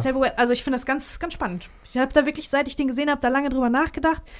Der war jetzt nicht Popcorn-Unterhaltung, der war jetzt nicht Nee. Final Destination 2, zack, so richtig äh, unterhaltsam und spannend die ganze Zeit, aber hat wirklich, ähm, also ich mag diesen, diesen Stil auch. Mhm. Dieses Ja, Genre. hätte ich auch dann jetzt gerne gesehen im Nachhinein, muss ich sagen. Ja. Auch lieber als Soloalbum, um so viel schon mal vorwegzunehmen. Aber sehr spannend. Also finde ich wirklich interessant. Ich hatte den, ich wusste, dass es den gibt, aber ich hatte ihn nie auf dem Schirm. Ich wusste nur, dass der auch nicht so gut angekommen ist und dann äh, hakt man den ja auch dann relativ schnell so für sich ab. Ja, ja, Irgendwie. genau. Ganz viel ist halt durch Rückblenden erzählt. Ich finde auch, da ist viel zu viel äh, Fokus auf die Liebesgeschichte. Hm. Ich wäre gerne noch mehr auf dieser Space Station geblieben und mit den anderen Leuten, die da auch ihre, jeweils ihre, ihre Manifestationen irgendwie neben sich herlaufen haben, von denen auch nochmal die Geschichten zu erfahren. Ich glaube, in dem längeren Film, also in dem von 72, ist das so, dass man Mhm. bei allen Crewmitgliedern ist. Aber hier bleibt man wirklich quasi nur bei, bei Calvin. Ja. Ich habe jetzt mal überlegt, ob das vielleicht ein Beispiel ist für Cosmic Horror. Kennst du den Begriff? Kennst du den Überbegriff? Da denke ich immer an Lovecraft, wenn man Cosmic Horror sagt. Ja, genau. Also Cosmic Horror heißt eigentlich auch Lovecraftian Horror. Hm. Und das ist ja, also das ist ja der, der Tolkien für noch viel mehr Generationen und äh, ne, was Herr der Ringe gemacht hat mit Fantasy, ist Lovecraft mit, mit Horror und so kosmischem, weiß ich nicht, so Hm. Mystik und so. Und das Geile ist, Lovecraft-Geschichten fangen immer so, äh, fußen immer in der Realität, die fangen immer so ein bisschen realistisch an, aber dann ist da irgendwas komische Dinge geschehen, seltsame Dinge und, äh, weiß ich nicht, die Erinnerungen werden gelöscht von Leuten oder dann sind da irgendwelche Sekten und dann will ein Mord aufgeklärt werden oder was auch immer. Leute werden verrückt am laufenden Band. Das passiert bei Lovecraft halt gerne. Deswegen habe ich das, glaube ich, hier sofort gedacht. Äh, wobei am Ende von Lovecraft immer Monster stehen. Also so tentakelige wirklich mit Schleim um den Mund und so. Mhm. Stulo, weiß nicht, ob ihr das habt ihr bestimmt schon mal gehört. Der Stulo-Mythos. Das ist immer so, da, darauf geht's hinaus. Das ist hier aber nicht so. Aber ich finde von Anfang her, von der Stimmung her, merkwürdige Dinge passieren um diesen Planeten rum äh, könnte das schon in die Richtung passen. Also wenn ich jetzt auch mal Mhm. Beispiele angucke für diesen Cosmic Horror Genre, dann sind das immer Filme, die ich sehr mag, wie Annihilation zum Beispiel. Das ist auch so, Leute kommen in eine, in eine äh, Gegend, wo, wo ähm, möglicherweise irgendwelche außerirdischen ähm, Substanzen in der Luft sind Mhm. und dann passieren da merkwürdige Dinge, Leute sehen Sachen, die nicht da sind und so. Ne? Also es geht immer oft, geht immer so ein bisschen um den Effekt von, von Übersinnlichem und Außerirdischem auf den Menschen. Ja. Und was das mit dem Menschen macht. Ja. Cosmic Horror. Ähm, ich bin aber nicht sicher. Ich würde das jetzt nicht so abstempeln. Ähm, aber es ist mehr das als Science Fiction, glaube ich. Wahrscheinlich, Solaris. ja. Ist aber hauptsächlich so philosophisch Liebesgeschichte, Drama im futuristischen Setting. Ja. Also die erste halbe Stunde ist stark, würde dir auch gefallen, glaube ich. Und dann wird es ein bisschen, Zäh. bisschen viel mit Liebe und so. Und Hm. was auch den, was auch zwischen den beiden passiert ist, weil das Ende vom Lied ist natürlich, also das erfährt man relativ am Anfang, dass die Frau ähm, Selbstmord begangen hat. Und sie ist halt reproduziert worden, inklusive ihrer psychischen klar. Schwächen. Ja. Das heißt, sie ist wieder Selbstmord gefährdet. gefährdet. Ja. Ja. Genau. Ja, aber äh, auf jeden Fall interessant. Würde ich dir ganz im Speziellen empfehlen, damit wir darüber sprechen können. Und auch so würde ich den, glaube ich, empfehlen. Mit Abstrichen, denkt euch eher das, das Plakat mit dem Kuss als das Plakat mit George Clooney und dem Space. Raumanzug. genau. So, von einer Empfehlung zum äh, absoluten Trash dieses Monats. Daredevil, eine. Comic-Verfilmung, wo ich damals im Kino war, gilt auf jeden Fall auch als eine der schlechtesten Comic-Verfilmungen. Ja. Und wenn man jetzt so heute an Comic-Verfilmungen denkt, die sind ja mit, also mittlerweile ist ja gefühlt jeder zweite Film irgendeine Comic-Verfilmung und die sind meistens mindestens okay, sag ich mal. Ja. Es gibt jetzt selten mal so wirklich so, wo du sagst, okay, das war kompletter Scheiß, wobei das in den letzten Jahren auch wieder so ein bisschen sich zurückentwickelt hat, aber allgemein, glaube ich, werden Comic-Verfilmungen als ganz okay aus so wahrgenommen. Aha. So, ne? Damals war das natürlich noch nicht so.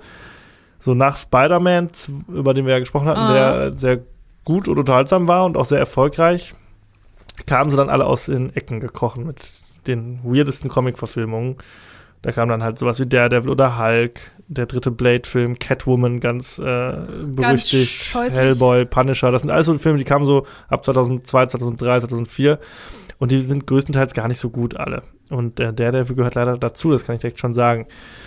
Äh, ein Film von Mark Steven Johnson. Der hat danach noch Ghost Rider gemacht, auch eine Comic-Verfilmung. Oh, der mit muss ja auch Nicolas Cage. sein, ne? Für den ich einen kleinen, das ist so ein bisschen Guilty Pleasure von mir. so, das geht noch.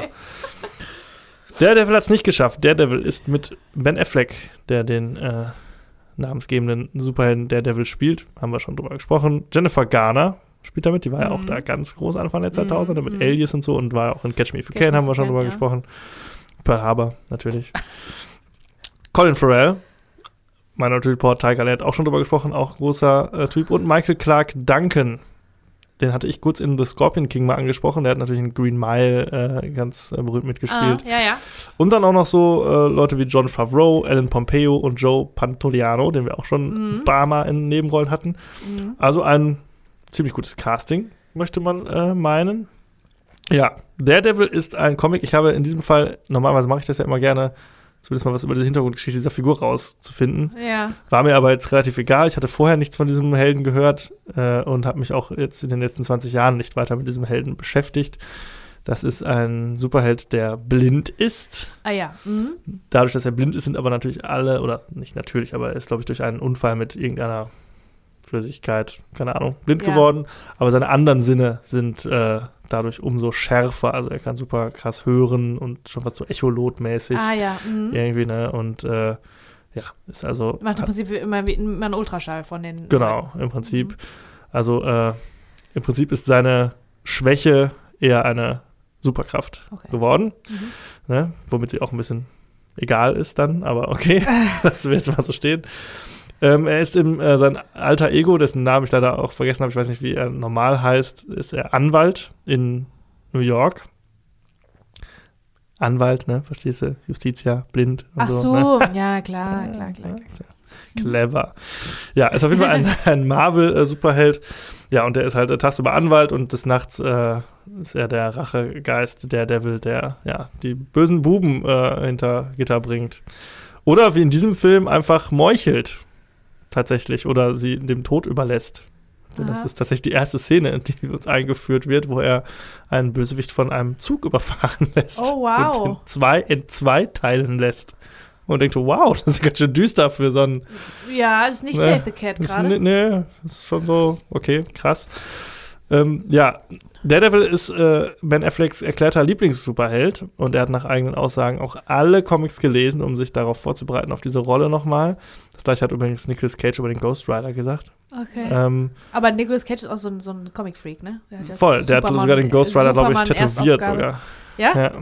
Ja. Und ähm, ja, der Film ist komplett gefloppt. Ich kann jetzt auch, also ich habe den mal im Kino gesehen. Ich habe den jetzt noch mal geguckt, aber ich habe ihn jetzt nicht mit hundertprozentiger Aufmerksamkeit geguckt. Muss ich zugeben. Sorry an dieser Stelle.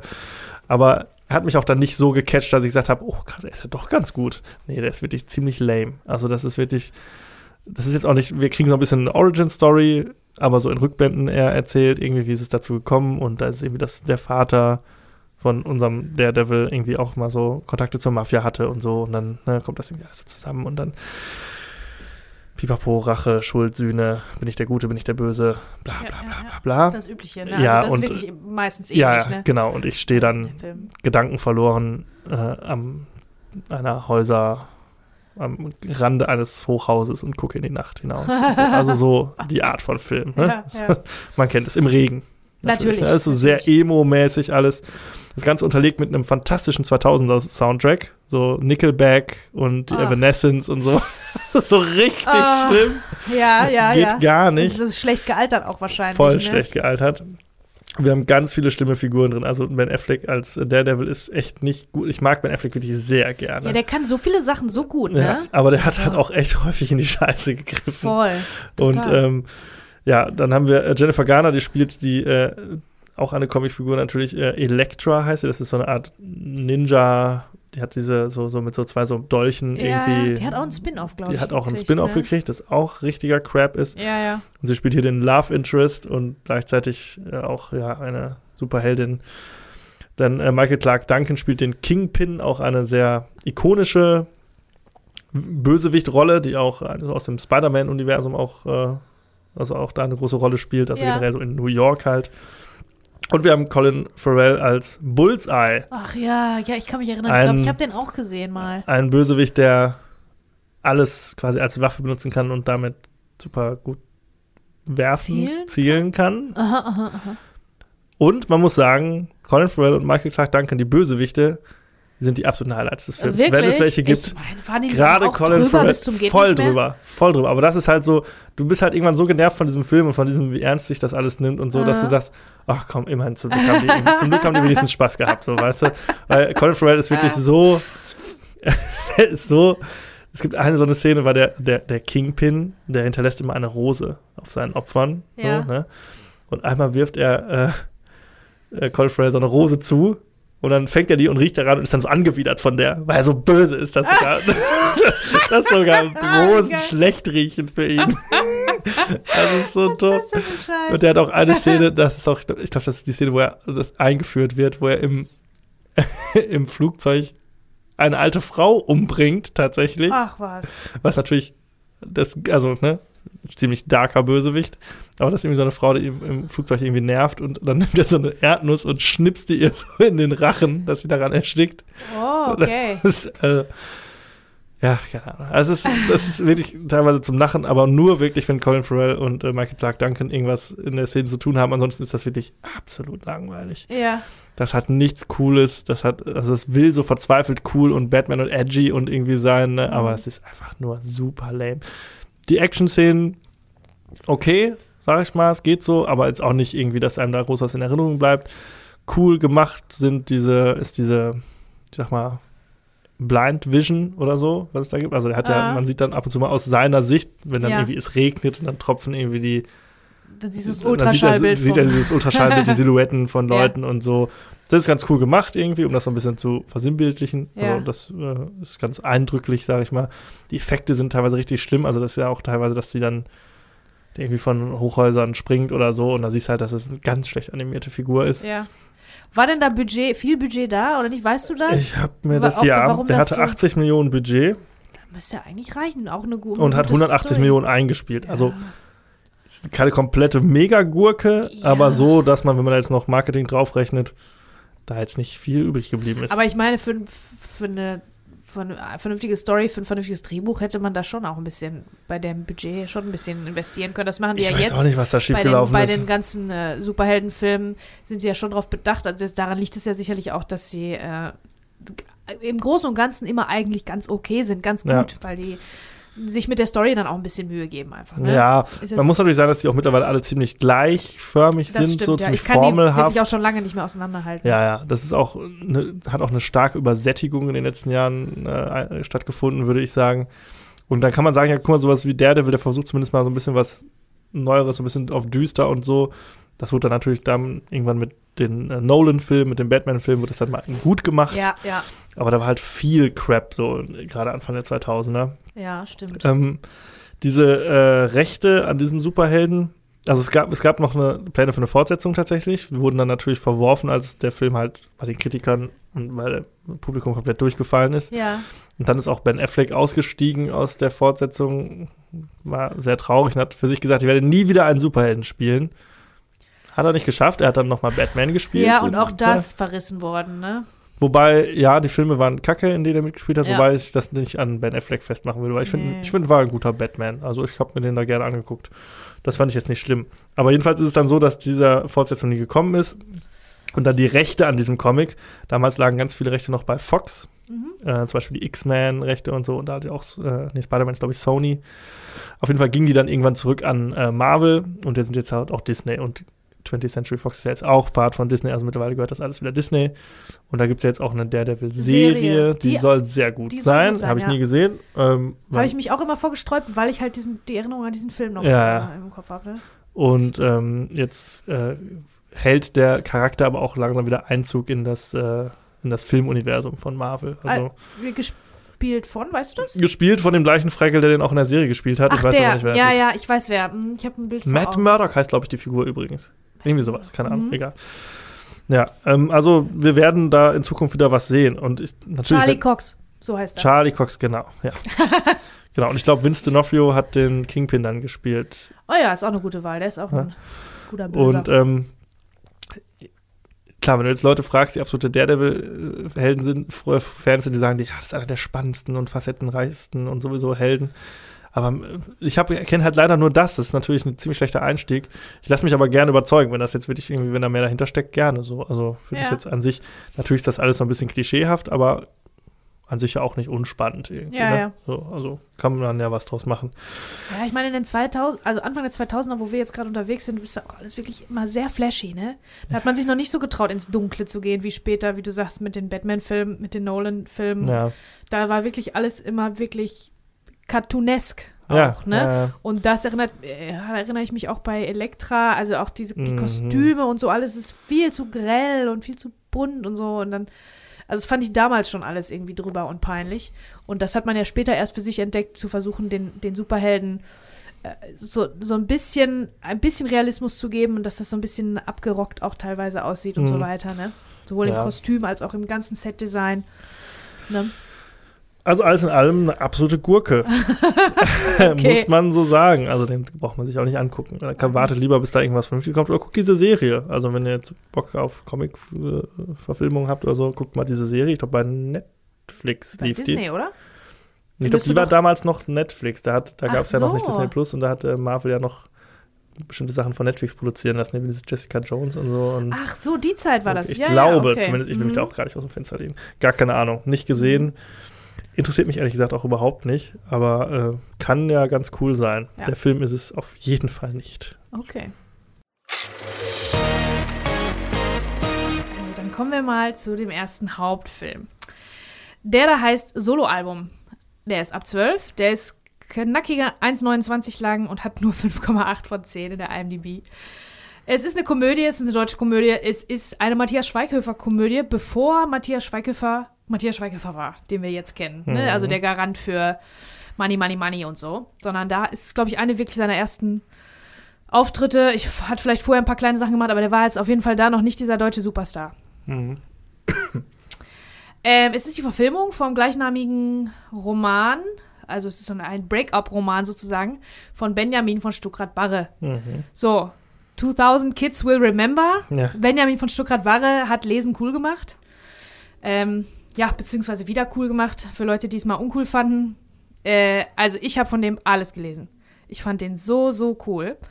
Ähm, wir sind zu Lesungen gegangen auch und so. Und er hat das wirklich, das war richtig so ein Popliterat. Also Mhm. von Popkultur einfach. Äh, es war halt nicht so staubig, sondern sein, sein Schreibstil war wirklich auch. Wenn ich jetzt ein Buch aufmache, dann könnte ich auch direkt mehrere Seiten hintereinander so tsk, tsk, tsk weglesen, weil das, ja- der Schreibstil war so richtig schmissig und poppig und Mhm. schnell irgendwie. Und äh, ja, damals hat er ganz viel geschrieben über noch was anderes, was ich sehr liebe, nämlich Oasis. Der war auch einer von den vielen Oasis-Jüngern. Also im Prinzip spielt dieser Roman und dementsprechend auch der Film bis zu einem gewissen Grad in meinem, in der Randgruppe, in der Subkultur, in der ich mich aufgehalten habe.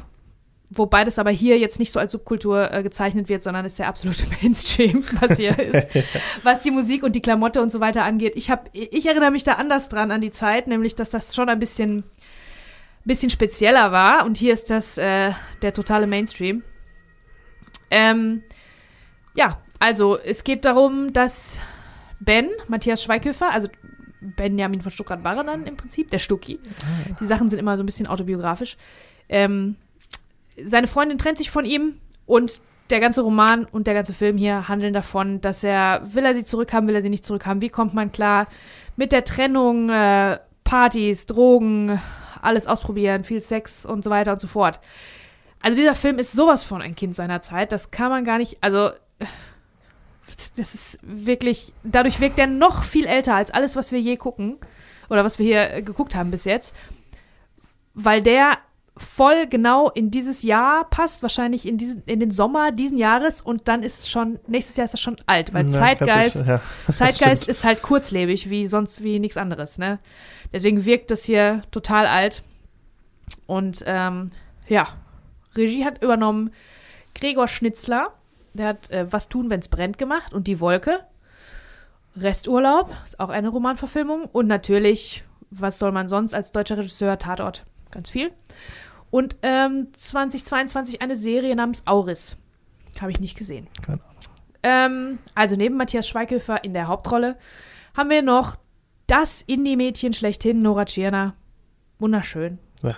Ich finde die auch klasse. Ich finde die wirklich immer noch auch klasse. Fand die damals Ja. toll, finde die immer noch toll. Ja.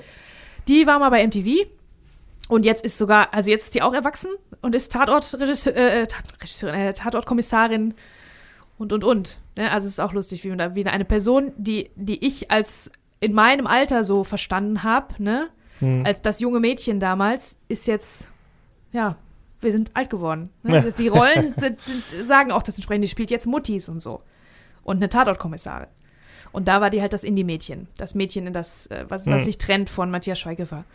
Wir haben noch Oliver Wnuck, den kennt ihr aus, als Ulf von Stromberg. Ja. Dann haben wir Christian Nähte. Woher kannte ich den denn? Das ist der Langhaarige aus Schule. Hast du nicht Schule, haben wir nicht Schule auch geguckt? Habe ich mit Sicherheit mal gesehen. Ja, irgendwie kam der mir auf jeden Fall bekannt vor. Genau, der ist so ein bisschen der Comic Relief. Äh, Matthias Matschke, das ist Hagen aus Pastewka. Mhm. Und Sandy Mölling. Wer ist es? No Angels. Ja, No Angels Sandy hat einen Gastauftritt. ähm, Das ist auch, das muss man erstmal reintun. No Angels, Sandy verkleidet als Anastasia. Ja. Das ist ja, also 2000er geht's ja gar nicht. ja, wirklich. Alles. Ach, die Klamotten auch, ne? Also, ähm, Röcke beziehungsweise so netzartige, glitzerige Tücher über, Achtung, Hüft-Schlaghosen. Mhm. Über engen Hüfthosen, die einen Schlag haben. Freunde, ihr denkt, das ist, wenn ihr diesen Film guckt, ihr denkt, das kann doch nicht wahr sein, da sind die Leute doch nicht rumgelaufen. Ich muss euch sagen, aus eigener Erfahrung, genauso sind wir rumgelaufen. Klar. Ja, Ja. das ist wirklich der Wahnsinn. Also deswegen. Also ich habe keine Schlaghosen getragen, aber ja, so ist man aber die. Ladies? Klar, Da- Und die Ladies äh, in deiner Generation waren auch immer noch Hüfthosen-Ladies, ne? ja. Also eine gemeinsame Freundin von uns Gute hat ja die Theorie, ja, ja, eine gemeinsame Freundin von uns, die liebe Lara, hat ja die Theorie, dass man an der Art und Weise, wie eine Frau ihre Hose trägt, auf welcher Höhe, dass man da ihr wahres Alter erkennen kann. Weil ich Mhm. zum Beispiel trage immer noch Hüfthosen, weil die waren in, als ich so um die 20 war. Ne, so irgendwie Ja. von 16 bis 25 war das in, so wie Britney Spears die Hosen auf Hüfte, sowas so niedrig, wie es nur Mhm. geht. Ja, äh, sieht nicht mehr so aus, wie es damals aussah, Nee. aber so trage ich die Hose immer noch. Und äh, ja, und unsere Muttis tragen äh, die Hosen, wie, wie in den 80ern die Hosen getragen Ja. haben. Ist nur eine Theorie. Ist alles nur Theorie. Egal, auf jeden Fall in dem Film, was soll ich sagen? Ich könnte euch jetzt hier, äh, könnt jetzt in die Tiefe gehen, muss ich wahrscheinlich gleich auch, aber das große Ding ist eigentlich die, die, Nostalgie, ne? Ja, weil das halt auf so viele Arten und Weisen äh, in mein, in mein Leben reinspielt. Ich weiß, ich habe den Film damals gesehen, ich habe mich da voll drauf gefreut. Ich fand den richtig scheiße. Mhm. Ich finde den auch immer noch scheiße. ja Aber der, ne, der ist, der Film Ja, ja. ist absolut kacke. Ich weiß nicht, ob du die Ja. Bücher Oh, gelesen hast. Jetzt hat voll Angst, dass du jetzt, oh, der ist so toll. Nein, nein. Ich muss dazwischen Der, aber der erzählt halt so viel und zeigt so viel, visualisiert Aber so viel von damals. von was in meinem Leben eine Rolle gespielt hat irgendwie, ne? Die Musik, die, die Feierei, das ist auch jetzt, glaube ich, nicht mehr so, dass man so hart, wenn man, wenn Schluss gemacht wird, da wird direkt voll super hart feiern gegangen. Ich weiß nicht, ob das heute noch so ist. Glaube ich nicht. Also das war auch ein bisschen. In den letzten Jahren auf jeden Fall nicht, wegen Na, Corona, Ja, aber klar. Genau, aber das ist Ja. auch alles, ne? Das ist die Lebensrealität eines jetzt äh, 20-Jährigen. Und das war ein bisschen meine tatsächlich, was in diesem Film so erzählt wird. Noch viel mehr im Buch. Also ich muss dazu sagen, hast du bestimmt nicht gelesen, ne? nein. Das Buch war ta- tausendmal besser. Also Soloalbum äh, war ist auch, glaube ich, war eins von meinen, war mein Lieblingsroman, glaube ich, von ihm. Und jetzt, der ist auch alt geworden, der Stucki, der Benjamin von Stuckrad-Barre. Der hat eine ganz schlimme äh, Sucht hinter sich. Der hat, musste auf Entzug mehrmals, kokainabhängig und das ganze Programm. Und hat immer geschrieben, trotzdem. Und er hat aber darüber geschrieben auch. Und das Mhm. letzte, was ich von dem gelesen habe, zum Beispiel war Panikherz, wo der Entzug macht und wo der auch jetzt in alt auf ein Oasis-Konzert geht. Aber Oasis ist ohne Liam. Hm. Äh, ohne, ohne, doch ohne Liam. Und das ist natürlich immer noch gut, aber es ist halt ohne Rock'n'Roll. So wie wir jetzt, wie wir damals Oasis gefeiert haben. Und jetzt sind alle alt, die da sind. Wir sind immer noch Mhm. die gleichen Leute, die auf dieses Konzert dann gehen, aber es fehlt was, nämlich Liam. Also die, die, der Rock'n'Roll daran. Das Mhm. Jungsein, das Wildsein, das Crazy-Sein. Ist, da wächst man raus halt irgendwann und dann ist es nicht mehr das Gleiche, ne? Hm. Na, keine Ahnung. Auf jeden Fall hat er immer, wahrscheinlich, weil er mich, weil diese, diese Bücher rauskamen zu der Zeit, wo ich genau nach so einer Literatur auch gesucht habe, ne, die das jetzt so ein bisschen verschriftlicht. Äh, da hat er mich gekriegt Hm. und äh, ab und, ich lese immer noch äh, ganz gerne ab und zu was von dem, wenn er was Neues rausbringt, weil das jetzt, weil das die Lebensrealität von ihm hat sich so verändert. Nach Entzügen und was weiß ich nicht. Er ist auch alt und ähm, trotzdem der Schreibstil ist, ist großartig. Hm. Ja, also ähm, Benjamin von Stuttgart-Barre finde ich groß. Diesen Film nicht. Die Nee. versuchen das, die versuchen ihr Bestes. Nora Tschirnow vor allen Dingen, ne? Also die spielt schon Ja. dagegen an, die versucht Ja, aber die mehr hat ja auch zu nichts. sein Die als hat ja. nichts zum Spielen. Das ist halt so auch eines der Hauptprobleme. Also wir haben Genau. hier diese Beziehung, die uns so in so, einem, so einer ganz netten Opening-Einstellung so irgendwie gezeigt wird oder auch das Problem dieser Beziehung. Und dann Ja. geht das ziemlich hoppla hopp mit dieser Trennung. Und unser Protagonist wird uns aber erstmal als Fremdgeher gezeigt, wo du denkst, okay, und jetzt sollen wir halt irgendwie. Unsympathisch die Ja. ganze Zeit. Ja. Also es ist wirklich schwer, den sympathisch zu finden. Ich weiß nicht, ob die absichtlich komplett auf Save the Cat verzichtet haben, ob die wollen, dass wir den Scheiße finden. Ich keine weiß, Ahnung, bin aber nicht es sicher, fällt wie uns es dann natürlich Buch ist. sehr schwer, mit ihm mitzuleiden. Voll. Gleichzeitig verstehen wir aber auch nicht, was er von Nora Tschirner will, außer dass sie halt wunderschön ist Ja. irgendwie. Und, äh, aber sie hat auch keine Persönlichkeit so richtig. Nee, hat man ihr keine gegeben. Aber sie versucht das schon. ne? Also ich meine, die hat auch, trägt auch eine Gitarre mit rum und spielt in einer Band, kriegt man dann so mit, kriegt man dann Ja. so eröffnet. Ach. Ähm, aber das, das reicht nicht. Die ist halt geschrieben als Manic Pixie Dream Girl. Ne? Das weiß ich, habe ich euch, glaube ich, schon mal Ja, erzählt. glaub schon. Das ist es, diese Trope von dem Mädchen, was nur dafür da ist in einem Film, um den ähm, männlichen Hauptcharakter nach vorne zu bringen, um sein Herz zu öffnen. Ja. Die existiert nur im Zusammenhang mit ihm, um ihn besser zu einem besseren Menschen zu machen. Und hier ist es auch leider so. Die hat halt keine, keine Attribute selber Nee, zugeteilt bekommen, nix. was ganz schade ist. Auch nicht viele Dialogzeilen. Gefühlt, hat dann irgendwann auch so einen neuen Freund, aber dann auch das, das Ende löst sich dann alles so in Wohlgefallen auf. Ja, ja. Also ich fand den, ich habe da teilweise, habe ich da, ich habe den bei Amazon Prime geguckt, habe ich teilweise immer mal so durchge, also so auf 10 Skip. Sekunden Vorwart Skip gedrückt, weil Ja. mich, also ich fand den ganz, ganz lame und Ja, ja. nicht gut, den Also Film. als Film fand ich den Ja. auch. Ich fand den Nicht allerdings, gut, äh, ich will noch was, was Positives auf jeden Fall sagen, ich fand den mega geil gefilmt irgendwie. Das war auch so ein bisschen Mhm. progressiv irgendwie. Da war teilweise auch mal so sehr so Low-Key-Aufnahmen und so. Der war irgendwie gefilmt wie ein Thriller, Ja. aber ist halt so ein Dully äh, Romantic Comedy, in Anführungszeichen, Film.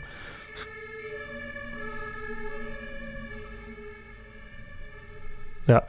Ähm, das fand ich äh, sehr bemerkenswert. Also optisch Unbedingt. super. Ganz toll. Auch- Hast du dir aufgeschrieben, wie das war? Keine Ahnung. Auch da, ach nee, das habe ich vergessen, das hätte ich mal machen sollen. Das ist bestimmt, es gibt ja nur irgendwie drei deutsche Kameraleute, oder gab es zu dem Zeitpunkt, der wird bestimmt andere coole Sachen auch schon gemacht haben. Ähm, nee, aber auch, auch visuell ist der, merkt man, dass er halt ein Kind dieser Zeit ist. Ein paar Sachen erinnern mich sogar so ein bisschen an, an Bang Boom Bang, den wir ja Mhm. ausführlichst besprochen haben. Oder so ein bisschen, bisschen Snatch-mäßig Ja, ja. und ein bisschen Von Pulp der Fiction. Inszenierung, das ist, das, Die das sieht so ein Inszenierung bisschen. ist ganz cool, doch. ja, das wirkt wie so ein, okay, das haben irgendwelche Filmstudenten nach der Uni gemacht, die haben sich viel halt von solchen Haben- Filmen inspirieren lassen, Ja, haben gesagt, genau. so jetzt machen wir auch mal so, jetzt machen wir auch mal einen raus. Allein Das- schon durch diese Titelkarten, die immer eingeblendet werden, das ist so ein bisschen in Kapitel in Anführungszeichen unterteilt, wo dann immer so, ja, es werden quasi Regeln definiert, wie man äh, eine Trennung verarbeitet. Ja, und hier im Film sind das Regeln und das fehlt auch. Im Roman hat jedes Kapitel heißt nach einem Oasis-Song. Ja, okay. Das ist natürlich. Das war also, vielleicht auch ein rechte das, Ding. Ja, auf jeden Fall. Es läuft auch kein, nur ganz, ganz am Ende ein sehr schlechter, sehr wenig erfolgreicher Oasis-Song, das der mit nichts was zu tun hat. Und die ganze Zeit, also das ganze Buch ist wirklich, das lebt damit. Das Ja, lebt auch mit das den ist hier Texten wirklich, kommt und das so. nur so am Anfang und am Ende einmal das ist so ein bisschen, also das fand ich schade, dass das verloren gegangen ist. Ja, weil aber das für ist ja ganz klar, das wird ne? hundertprozentig eine Rechte- und Genau, das Budgetfrage konnten die gewesen sich sein. bestimmt nicht leisten, ja. Aber das Problem ist halt auch mit diesen Titel, Kapitelkarten, dass da irgendwas uns äh, versprochen wird, was dann in der Szene gar nicht Das so ist aber richtig meistens so bei solchen Kapiteldingern, oder? Ich das Ja, aber so- Die sind für nichts gut irgendwie. Ja, manchmal ist das, ist das auch so ein, ja, wird damit so ein bisschen Spannung erzeugt oder so ein bisschen so ein Rätsel aufgegeben, aber hier wird ja, also das, das hat überhaupt keinen Sinn für mich irgendwie. Das hat dann dadurch so was Episodenhaftes, aber auch nicht so richtig.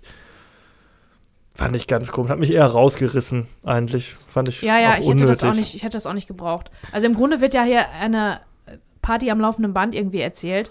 Ein Kumpel von dem äh, will die ganze Zeit, ist die ganze Zeit, probiert alle Drogen aus, der ist Chemiker oder was auch immer, der mischt sich da Ja. immer irgendwelche Sachen zusammen und so. Ähm, also die, die Kumpels zum Beispiel finde ich irgendwie ganz, ganz witzig. Also irgendwie sind alle netter in dem Film Ja, als die unsere werden in, Hauptfigur. in einem ne? cooleren Film werden die auch noch cooler. Da würden die auch Ja. reinpassen, aber die sind halt auch total verschenkt. Mhm. Und auch die Comedy in dem Film, also man verlässt sich halt sehr auf Matthias Schweighöfer Mhm. Der das auch natürlich irgendwie okay macht, aber er ist halt, wie wir schon festgestellt haben, total unsympathisch.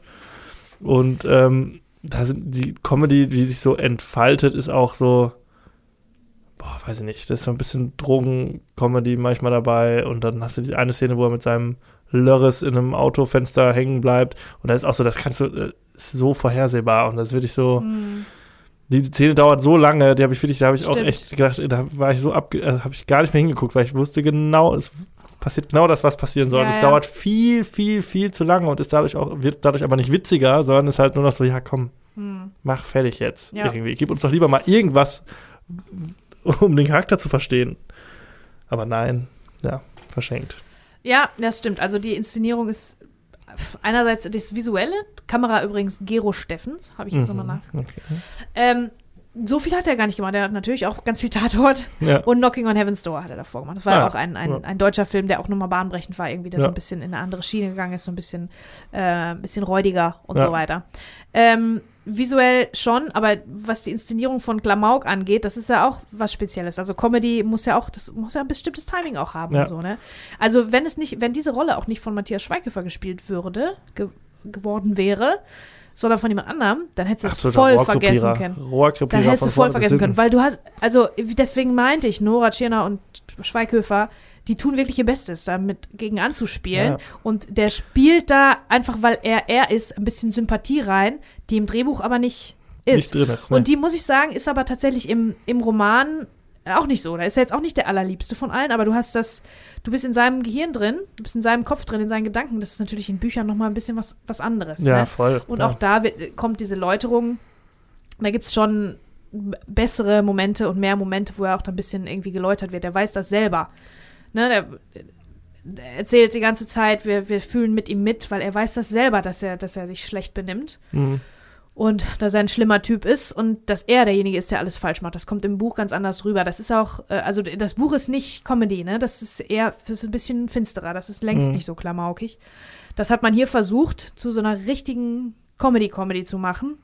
Aber, ne? Nicht funktioniert. nicht funktioniert. Nicht funktioniert, ganz und gar nicht. Ja. Also ich war richtig, ich war nicht sauer auf den Film, aber ich war richtig so, boah, das war echt einfach. Und ich hatte den immer so in Erinnerung, ich habe den nie gesehen vorher, ich habe den jetzt zum ersten Mal gesehen, aber der Name sagte mir natürlich was und alle Menschen, die mir von ihm erzählt haben, früher oder so, war immer so, ach, der ist ja irgendwie cool oder so, irgendwie toller Film, Soloalbum, Matthias Schweighöfer, ah, voll toll. Mhm. Und das habe ich gesehen und dachte so, what, was ist denn da los? Das ist ja gar nichts. Ja. Wirklich nicht. Und ich weiß auch nicht, ob der jetzt, dadurch, dass man jetzt Matthias Schweighöfer halt kennt und was aus ihm geworden ist, auch aus Nora Tschirner, ob das vielleicht auch nur deshalb dann überhaupt irgendwie funktioniert. Nee, Ob ich glaube, die haben das damals- auch schon, auch als die jung waren, ganz gut, äh, Ja, ganz gut gemacht für ihre Verhältnisse, aber das Ganze drumherum äh, kann man nicht ändern, ne? Das ist leider so. Ja, es tut mir auch leid, dass du äh, nein, ist überhaupt nicht. Ich dir habe mich ja den aus, vor allen Dingen, weil Solaris die andere war gewesen. Ja, aber das, das äh, das unterschiedlicher geht's ja wohl nicht. Also da wusste ich echt total, nicht, was ich dir. total. äh, Nee, ich ich wollte natürlich soll. den deutschen Film so ein bisschen dann auch, äh, den wollen wir nach vorne bringen, auch wenn ich ja nicht so der große Fan von deutschen Filmen bin und das hat definitiv sich nicht geändert Der hat nicht durch diesen geholfen, Film. ja.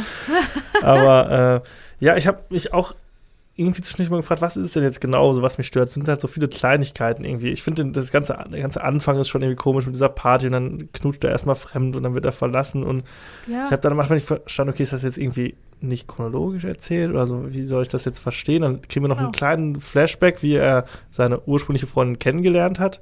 Aber die Flashbacks, einmal noch mal ganz kurze äh, Fußnote, sind aber wirklich auch cool gemacht, ne? Teilweise sind die im, durch Veränderung von Licht, ähm, kriegst du dann erzählt, also der dreht sich irgendwie um im Bett und das Licht verändert sich Ja. ein bisschen und dann plötzlich bist du in dieser Vergangenheit ohne Schnitt. Die haben Ne? sowieso Das viele so, cool. viele so kleine Spielereien, so Kameraspielereien auch. Es gibt Mhm. am Ende eine so eine Szene, wo er einen langen Liebesbrief schreibt. Das ist dann mit so einem Schwenk, sag ich mal, der gleichzeitig so eine, ja, wo so Zeit erzählt wird, die vergeht. Ja. Und da sehen wir Matthias Schweighöfer immer in anderen Positionen, so die Kamera schwenkt so durch den Raum und der Raum füllt sich mit Papier und so und er Ja. schreibt da. Das fand visuell sehr schön gemacht. Also visuell generell finde ich super gemacht. Und auch wie du sagst, mit diesen Flashbacks oder quasi auch Visionen, die er hat von Ja, seiner ja. Freundin, die dann mal irgendwie neben ihm im Bett liegt, dann wieder nicht, dann dreht er sich um und das ist irgendwie. Also da hatten die schon Spaß, glaube ich, und haben sich da coole Sachen ausgedacht. Ja, Das ist so verschenkt dann halt irgendwie, ja, ne? ja, ja. Ist schade. Total ich glaube, der Fehler, du warst ja gerade dabei, so ein bisschen aufzuzählen, warum du den nicht magst. Ich glaube, wenn Comedy, wenn du weißt, was die will und du, du siehst, warum, und du siehst, dass sie nicht funktioniert, ja, dass sie schlecht inszeniert ist, das ist dann ärgerlich, ne?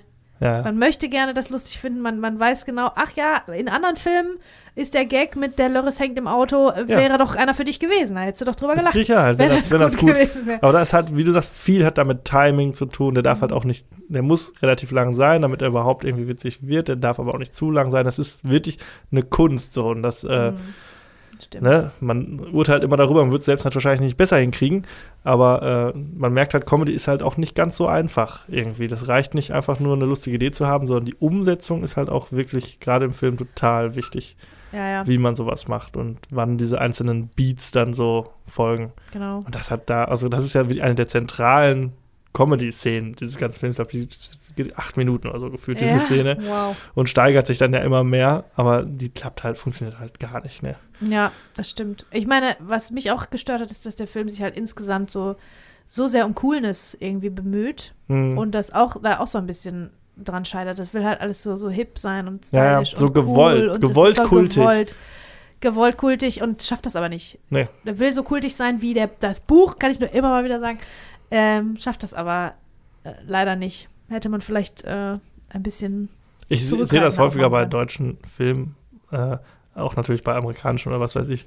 Man so merkt, okay, die wollen wirklich so einen Kult erzeugen irgendwie, indem die so besonders edgy sind, so mit diesen Kapitelkarten und so. Das sind alles so Genau. Stilmittel, sowas halt so ein Tarantino und sowas oder ne, oder so ein Guy Ritchie oder so haben, die halt dadurch Kult geworden sind, die natürlich auch viel dann sich selbst referenzieren in Ja. aktuellen Filmen, dass man sowas so reproduziert, aber du merkst, es ist nicht nur das, was es irgendwie ausmacht. Ja, genau. schon- Wie beispielsweise ein Film, der sich nicht drum bemüht hat und das einfach so geschafft hat, Bang Boom Bang. ja, genau. Ne, und dann hast du aber also- wieder äh, hier Lombok, Ja, der wieder genau. so gewollt Tarantino-esque und Ja, so ja. ist. So, du denkst, Mhm. ja, nee.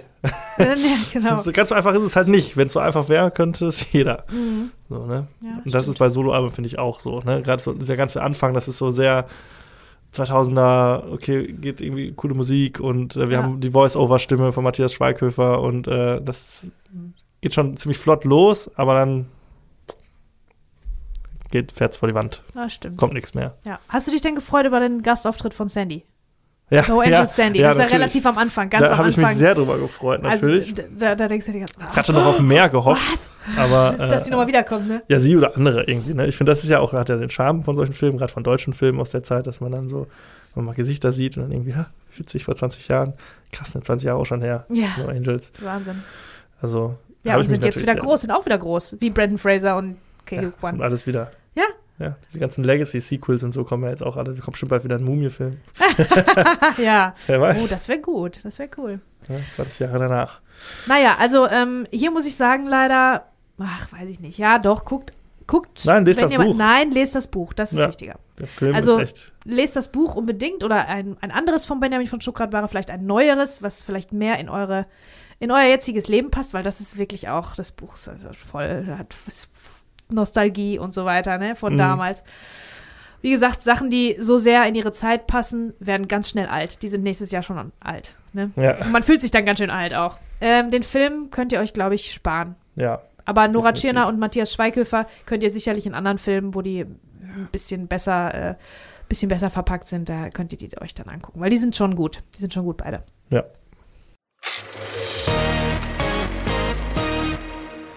Der letzte Film des Tages und mein äh, Hauptfilm ähm, ist Das Leben des David Gale. Ein Drama, ein Message-Movie, äh, wie man so schön sagt. Ähm, ich habe mich ein bisschen schwer getan, diesen Monat überhaupt irgendwie einen Film des, also einen sehr besprechenswerten Film rauszusuchen. Vielleicht hätte ich lieber Solaris noch genommen. Äh, ich habe dich ein So. bisschen dazu genötigt. Ja, aber du hattest auch sogar, recht. ne? Es gab noch, was wir noch? The Others oder so. Wir hatten The noch Hours. The Hours, ja. Genau. So wir hatten so, so, und dann haben wir gedacht, komm, Leben des David Gale, nehmen wir den mal. Ist ja auch durchaus ein Film, über den man sehr gut reden kann. Äh, das machen wir jetzt. Ich muss dazu sagen, das wäre auch ein Film, über den hätte ich jetzt ganz viel äh, recherchieren können. Und äh, auch an dieser Stelle muss ich leider zurückrudern.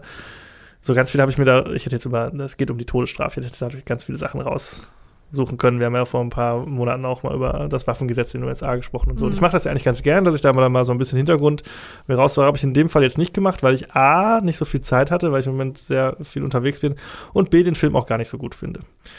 Oh, Und okay. deshalb äh, mir gedacht habe, ach nee, komm, hat er nicht verdient. Für ihn, dass ich mich da jetzt so reinknie. Äh, ein Film von Alan Parker. Alan Parker hat, äh, ist ein britischer Regisseur eigentlich, auch ein Ritter von der Queen zum Ritter geschlagen Oh. worden, 2002, also vor äh, diesem Film hier. Der hat zum Beispiel äh, The Wall, Pink Floyd, also das Album verfilmt, diese äh, Geschichte gemacht. Der hat äh, Mississippi Burning gemacht, Evita mit Madonna, Mhm. Die Asche meiner Mutter. Also der hat schon ganz schön äh, krasse Filme gemacht. Bis zu diesem, das war sein letzter Film. Er hat danach äh, laut IMDb-Trivia es nicht mehr geschafft, Investoren und äh, Finanzierung für seine neuen Filme zu finden. Hat dann 2016 offiziell seine Karriere auch beendet, 13 Jahre nach das Leben des David Gale, Aufgrund dieses Films hat er niemanden mehr gefunden. vermutlich. Vermeintlich. Und äh, ist 2020 leider verstorben, im Alter von 76 Jahren. Der gute Alan Parker. Und der hat hier einen Film gemacht mit Kevin Spacey. Ist das ja, unser erster Kevin Spacey-Film? Thema. Ja, Kevin Spacey, einer der besten Schauspieler vermutlich, die wir haben, auf, hatten, Hatten. auf unserem Planeten, gerade in den 90ern mit Sachen wie Sieben, LA. Confidential, American Beauty, äh, Usual Suspects. Usual Suspects, Verhandlungssache, also wirklich Knaller-Schauspieler. Gegen den allerdings im Zuge des Weinstein-MeToo-Skandals, da, ich weiß nicht, wann das war, 2010, keine Ahnung, irgendwie sowas. Schon eine Weile. Oder äh, ähm, Vorwürfe der sexuellen Nötigung äh, aufgekommen sind. Ja. Ja, da hat ein Schauspielkollege von ihm äh, hat ihn beschuldigt, ich glaube in den 90ern auch, sich ja, an ihm vergangen zu haben oder ihn sexuell bedrängt zu haben zumindest. Im Zuge dessen hat Kevin Spacey sich auch als homosexuell geoutet. Genau, das passiert irgendwie so ein bisschen zusammen. Ja, genau. Und ähm, jetzt ist, glaube ich, vor, ich glaube, letztes Jahr oder dieses Jahr kam es da zu einem Gerichtsprozess, wo Kevin Spacey aus Mangel an Beweisen halt freigesprochen wurde. Aha, okay. Also er ist, sieht sich mit Vorwürfen konfrontiert, er ist nicht verurteilt in irgendeiner Form.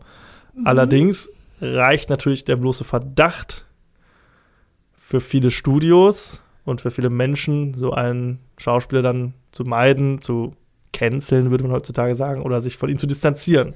ja, was der natürlich ist, der auch- ist in Ungnade gefallen. Er ist in Ungnade groß. gefallen. Wir werden das hier nicht aufklären, was dahinter steckt. nee, So, wir können nicht sagen, können- ob der jetzt schuldig können war das oder nicht, nicht. sagen. Wenn, dann ist natürlich äh, große Scheiße. Ähm, für uns bleibt jetzt nur, dass er äh, ja, bisher noch nicht belangt werden konnte oder belangt wurde für irgendwas. Genau, nichtsdestotrotz ist das natürlich ein großes Zeichen, was genau zu der Zeit halt gesetzt werden musste, wahrscheinlich schon. Der war auch in House of Cards. House Genau. of Cards war zu dem Zeitpunkt noch ganz groß, also super fett, eine der erfolgreichsten Serien ever. Und dann haben die den tatsächlich so richtig am nächsten Tag, äh, ab dem nächsten Tag nicht mehr gedreht mit dem. Ja. Ende aus Mickey Mouse. Da musste alles umgeschrieben werden. Die ganzen Leute, die an dieser Serie arbeiten, waren dann zum Glück nicht, nicht arbeitslos, aber da hat man dann den Plot dramatisch verändert, aber das Ja. ist schon, da haben dann wirklich viele, viele, viele, viele Leute drunter ähm, ja, äh, hat gelitten und Ja, da klar. auf viele, viele Leute hatte das Einfluss. Andere Sachen, andere Serien, Filme, was auch immer, werden direkt einfach fallen gelassen worden und gar nicht mehr gemacht worden. Alle Ja. Leute, die da dran arbeiten, wären dann arbeitslos gewesen ab morgen so ungefähr. Das haben die hier noch verhindern können. Aber nichtsdestotrotz musste wahrscheinlich dieses Zeichen gesetzt werden, weil das ist ja äh, wirklich auch eine, Ja, es hat ja wirklich eine Dynamik auch entwickelt, dieser ganze in dieser MeToo-Skandal. Konntest du als Studio nicht, du hattest keine andere Genau. Wahl. Du hattest keine Wahl. So, jetzt kann man Und wahrscheinlich zu Recht, weil nur dadurch konnte es ja wirklich so große Wellen schlagen und Ja. konnte man sagen, ja, vielleicht hat sich die Welt verändert jetzt. Genau, man Nur hatte so. halt auch als Betroffener, der vielleicht sexuelle Gewalt oder Nötigung in dieser Branche erfahren hat, das Gefühl, okay, es macht auch einen Unterschied, wenn ich Genau, was sage. genau. Es ist, stößt auf Gehör Ja, und so kam es natürlich, dass dann auch ganz viele sich Gehör verschafft haben. ja, So, ne? Wir wollen jetzt gar nicht werten, ob es dann so gut ist, jemanden nur aufgrund von Vorwürfen, von Behauptungen irgendwie rauszuschmeißen. Aber es war halt damals Fakt eine ist, Zeit, du ja. hast es gesagt, es hat eine Dynamik angenommen und als Studio hattest du damals und hast du heutzutage eigentlich auch immer noch kaum eine Chance, Genau. als so zu handeln. genau. Und das ist im Prinzip auch richtig so, wie du sagst, weil, weil man wirklich das Gefühl auch haben sollte, dass man äh, das nicht mit sich machen lassen muss. Ja. So. Äh, schade ist trotzdem, dass man ihn nicht mehr gesehen hat seitdem, Schade weil ist, sein Talent ist, äh, bleibt unbestritten, ne? Genau, und dass er auch, obwohl er nun freigesprochen wurde, auch wenn natürlich immer noch Vorwürfe im Raum stehen, es für ihn wahrscheinlich auch keinen Weg zurück geben wird. So, du bist halt dann einmal verbrannt Ja, ja. Das ist halt so. Ich finde, dieses Thema gibt es lustigerweise auch in diesem Film, über den wir jetzt sprechen. Ja, ja, ja, ja. Können wir gleich nochmal drüber sprechen. Also, äh, Kevin Spacey, ja, streitbarer Charakter, können wir sagen, großartiger Schauspieler. Wir reden jetzt in diesem Fall nur noch über den Schauspieler Kevin Genau. Spacey. Wir können zu diesen Vorwürfen nichts sagen, aber äh, ja, ne, es ist, wie es ist. Außerdem spielt mit Kate Winslet. Auch klasse. Kate Winslet äh, aus Titanic natürlich. Ja. Damals habe ich mich in sie verliebt. und mittlerweile muss ich sagen, ich habe mal nachgeguckt, die ist siebenmal für den Oscar nominiert worden, hat einmal gewonnen hat und hat fünf Golden Globes. Also die ist mittlerweile eine Ja. Top, Top, Top Ja, Schauspielerin. ja, hochdekoriert. Äh, für der Vorleser hat sie äh, den Oscar Ja. bekommen. Eternal Sunshine on the Spotless Mind, Ach, super ja, geil. Mhm. Und auch hier in dem Film echt toll. Ähm, zuletzt in Avatar 2 unter jeder Menge CGI-Make-up Oh. Ehrlich? verschwunden. Ja. Echt? Okay. Ähm, also auch dabei. Dann haben wir Laura Linney, auch aus der Ach, Truman die Show, kennt man die. klasse. Auch so ein bisschen unterschätzte Schauspielerin. Die Ja. sieht man auch gar nicht so oft, aber die finde ich auch immer. Die hat eine Cool. Serie, meine ich, auch gemacht, The Big Sea, die auch sehr gut äh, Ja. gewesen sein soll. Und ähm, die war auch bei, bei Zwielicht dabei mit, Mhm. mit äh, ähm, äh, Richard Gere und Edward Norton und so. Also Ja. ich, immer, wenn ich sie äh, äh, tatsächlich liebe, natürlich. Ja, ne? der kommt dann Ende des Jahres. Ja, ja, genau. Ach, kommt er jetzt? Ja. Cool. Dieses Jahr. Ähm, die ist immer toll. Immer wenn ich die sehe, die ist wirklich die, die von die von nebenan. Also Ja. ich die kenne. Das ist eine, wie eine Vertraute von mir irgendwie. Ganz abgefahren. Ich mag die auch. Ja, Also ich mag sehe ich gerne. Dann haben wir Gabriel Mann, der hat in Born Identity mitgespielt. Ist jetzt nicht äh, weiter äh, wichtig. Rona Mitra, die hatten wir schon in äh, Sweet Home Alabama als Nebenrolle. Auch noch ganz jung, damals eher so Model gewesen. Die war, glaube ich, damals das offizielle Tomb Raider Model oder so. Hm, ach so. Und äh, hat danach dann in einer Serie, die ich schon sehr oft erwähnt habe, Boston Legal mitgespielt. ach so. ganz toll. Und wir haben eine Gastrolle von Melissa McCarthy. Ah ja, genau. Ja? Stimmt, stimmt, stimmt. auch Ja. äh, noch etwas jünger. So. Das ist die Schauspielerriege und man muss sagen, die absoluten Highlights des Films sind natürlich Kevin Spacey und Kate Winslet. Ja. So, wobei man sagen muss, Kevin Spacey auch Kate Winslet noch ein bisschen überstrahlt in Ja. den gemeinsamen Szenen. Aber auch Kate Winslet wehrt sich nach Kräften und äh, macht da einen guten Job. Es geht in diesem Film um den, ich glaube, Philosophieprofessor David Gale. Der ist an so einer Uni und ist natürlich der beliebteste Professor und der coolste und alle hängen an seinen Lippen in seinen Vorlesungen und finden ihn total toll. Ähm, und er ist nicht nur Philosophieprofessor, sondern gleichzeitig auch noch entschiedener Gegner der Todesstrafe in den USA und speziell in Texas. Mhm. So, und äh, eines Tages begibt es sich aber, dass er von einer Studentin, gespielt von Rona Mitra, so ein bisschen übers Ohr gehauen wird. Ähm, nämlich äh, bietet sie ihm zwar erst an, alles für eine gute Note zu tun, das lehnt er dann aber ab, aber im Suff äh, vergeht er sich dann vermeintlich doch an ihr. Es kommt zu eigentlich einvernehmlichen Sex, was sie aber dann so aussehen lässt, als hätte er sie vergewaltigt. Und damit zerstört sie halt natürlich seine Karriere und äh, er, Familienleben. Familienleben. Er wird von seiner Frau verlassen, er verliert seinen Job, er muss umziehen, alles Mögliche. Er verfällt dem Alkoholismus und ähm, ja, er lebt eine ganz schlimme Zeit. Und irgendwann kommt es dazu, dass er vermeintlich seine Kollegin und Mitaktivistin, gespielt von Laura Linney, umbringt und dann als Gegner der Todesstrafe im Todestrakt aber landet und äh, jetzt auf seine Hinrichtung wartet und vier Tage bevor diese Hinrichtung stattfindet, lädt er die Journalistin Dingenskirchen, gespielt von Kate Winslet, ein, um ihm halt diese Geschichte zu um ihr halt diese Geschichte zu erzählen und vielleicht seine Unschuld zu beweisen, doch noch zu beweisen.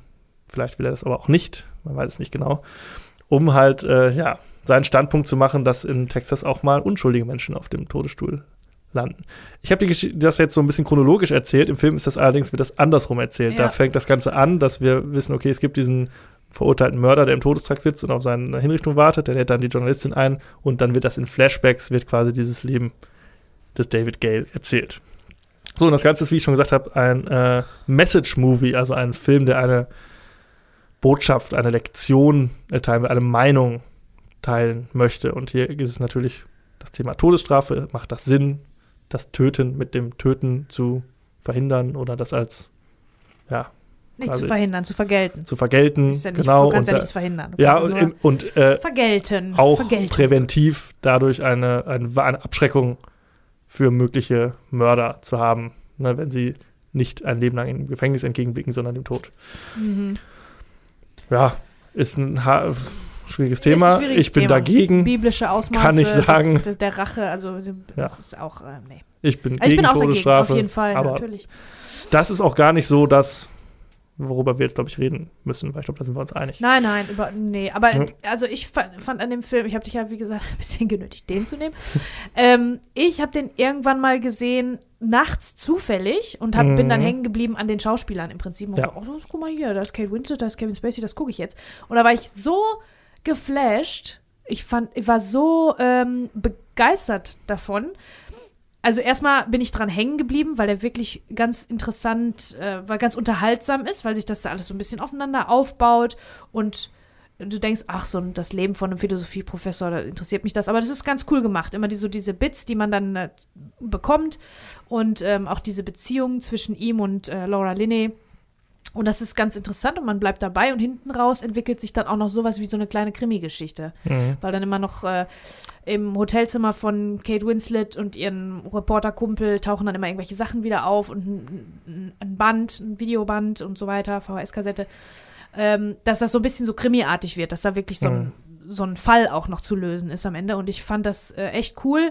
Gibt natürlich einen fetten, fetten, super fetten Twist am Ende. Dafür ist der Film im Prinzip Ja. berühmt geworden und bekannt geworden. Also dafür muss man ihn gesehen haben, weil Ja. der Twist ist sehr, sehr spannend und damals fand ich das schon echt, hat mich das schon echt äh, ganz schön Ja. beeindruckt. Wir reden jetzt erstmal kurz spoilerfrei über den Genau, Film und genau. würden dann hinten raus vielleicht noch mal so am Ende der Folge noch ganz kurz auf das Ende eingehen. Aber ich äh, habe den, äh, genau wie du, irgendwann mal auch im Fernsehen gesehen Mhm.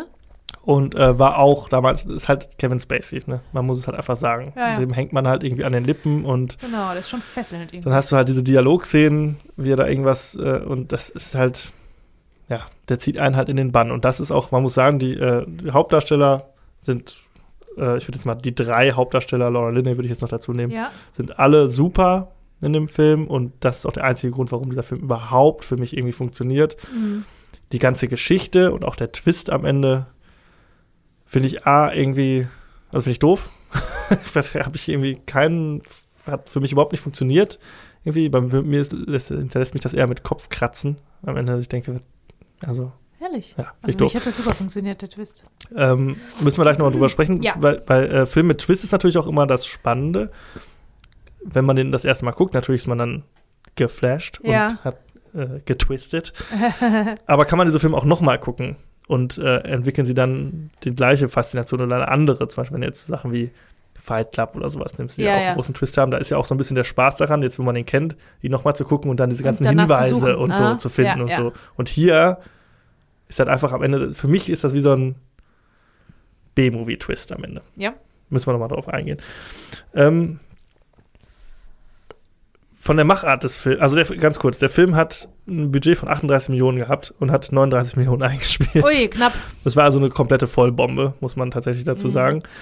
Und das Interessante an diesem Film ist, der hat äh, bei, Met äh, bei Rotten Tomatoes, das ist ja so eine Seite, die so Kritiken sammelt, sowohl von Zuschauern als auch von offiziellen Kritikern. Ja. Und da gibt es mal zwei Wertungen. Einmal die Durchschnittswertung der offiziellen Filmkritiker und einmal die der Zuschauer.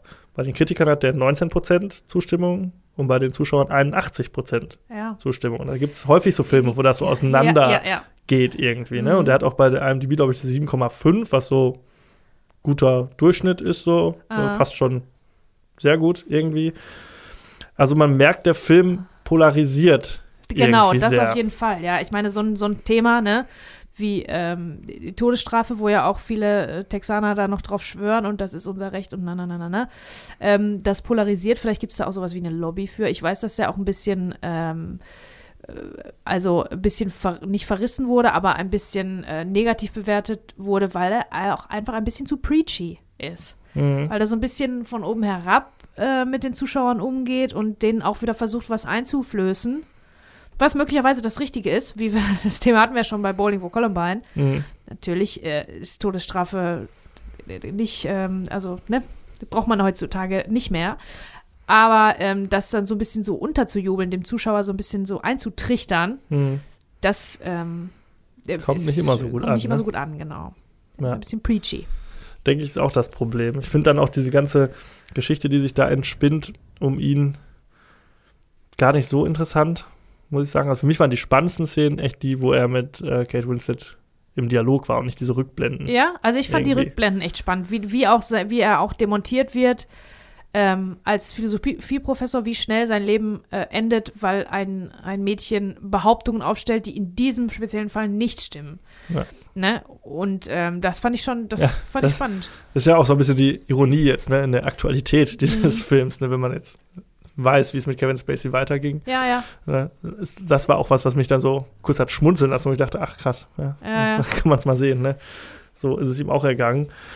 Aber ähm, für mich verliert er auch zwischendurch dann so ein bisschen so seine Message so aus den Augen. Da, also es geht natürlich viel um dieses Leben des David Gale oder diesen Ausschnitt, diesen Slice of Life, sag ich mal, was Mhm. dazu geführt hat. Und ähm, ich habe eigentlich das größte Problem mit dem Ende, muss ich wirklich sagen ja. irgendwie. Und wie sich das dann alles entsch- äh, ent, äh, da auflöst, sage ich mal, worauf es hinausläuft. Ich fand diese ähm, diese Krimi, äh, diesen Krimi-Einschlag, den du sagst, der am Ende so ein bisschen reinkommt, fand ich auch ein bisschen zu wenig. Hm, hätte mehr so, sein können, das, das stimmt. Das fand ich nämlich eigentlich dann auch wieder Wo etwas dann auch spannender. nach Clues gesucht Genau. wird und in den Akten nochmal nachgeschlagen, wer hat wann Weil was. davor ist das eigentlich wo nur war eine- das Messer und so. Genau, ne? davor ist es quasi so eine Art Rechtfertigung, die stattfindet. Mhm. Ne, wie ist es überhaupt dazu gekommen? Und dann immer den genauen Hergang und so. Das wird dann so in den letzten Minuten so ein bisschen aufgedröselt, irgendwie, was passiert ist, wie es zu diesem Mord in Anführungszeichen dann vielleicht wirklich gekommen ist oder nicht. Ja, Und ähm, eigentlich geht es ja wirklich bei dem, das Kernthema ist ja und auch seine These als Professor oder als Aktivist ist ja, dass halt auch unschuldige Menschen zu Tode kommen im Todestrakt. mhm. So, die vielleicht Genau. vor dem Gericht für schuldig befunden wurden, aber vielleicht ist da ein Fehler passiert oder es wurde schlampig ermittelt oder die Verteidiger, die äh, Anwälte waren irgendwie nicht ganz auf der Höhe oder es waren irgendwelche Idioten und so. Ja. Und das will er so ein bisschen beweisen oder das will auch der Film zeigen. Und ähm, ja, wir müssen, glaube ich, ziemlich schnell auf das Ende kommen, weil sonst ja, ist schwer, okay, darüber zu okay. reden. Dann äh, Ähm, Achtung, liebe Leute, ich würde empfehlen, den zu schauen, weil der Twist ist, äh, ist auf jeden Fall ein dicker Twist. Ich würde auch den nicht, findet nicht? nicht, ich würde auch nicht sagen, guck den nicht, weil wir haben festgestellt, er ist sehr polarisierend und vielleicht gehört ihr zu der, zu den Leuten, denen er mega gefällt und dann Ah. äh, ist es bestimmt was für euch. Also bei mir hat es nur nicht funktioniert. Also von mir aus auch eine Empfehlung auf jeden Fall, kann man Okay. sagen. Dann und an dieser Stelle, alle, die jetzt nicht mehr zuhören wollen, vielen Dank fürs Zuhören. dann reden wir nämlich jetzt über das Ende. genau. Ihr Lieben, an dieser Stelle eine Triggerwarnung. Im nächsten Abschnitt sprechen wir über das Thema Suizid. Ähm, wenn ihr das nicht hören wollt, dann schaltet gerne einfach ab. Vielen Dank, dass ihr soweit zugehört habt. Wenn ihr weiter hört, entschuldigt bitte, falls wir aus eurer Sicht etwas Unsinn geredet haben an der einen oder anderen Stelle, denn äh, uns beiden ist das Thema zum Glück sehr fern.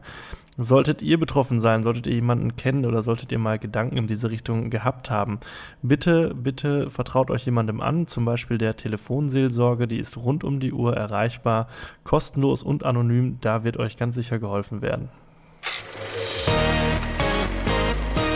So, denn es begibt sich, es hat sich wie folgt zugetragen. Ähm, Kevin Spacey und seine äh, Kollegin und Mitaktivistin haben einen Plan ausgeheckt. Nämlich ist diese gute Frau, gespielt von Laura Linney, sterbenskrank.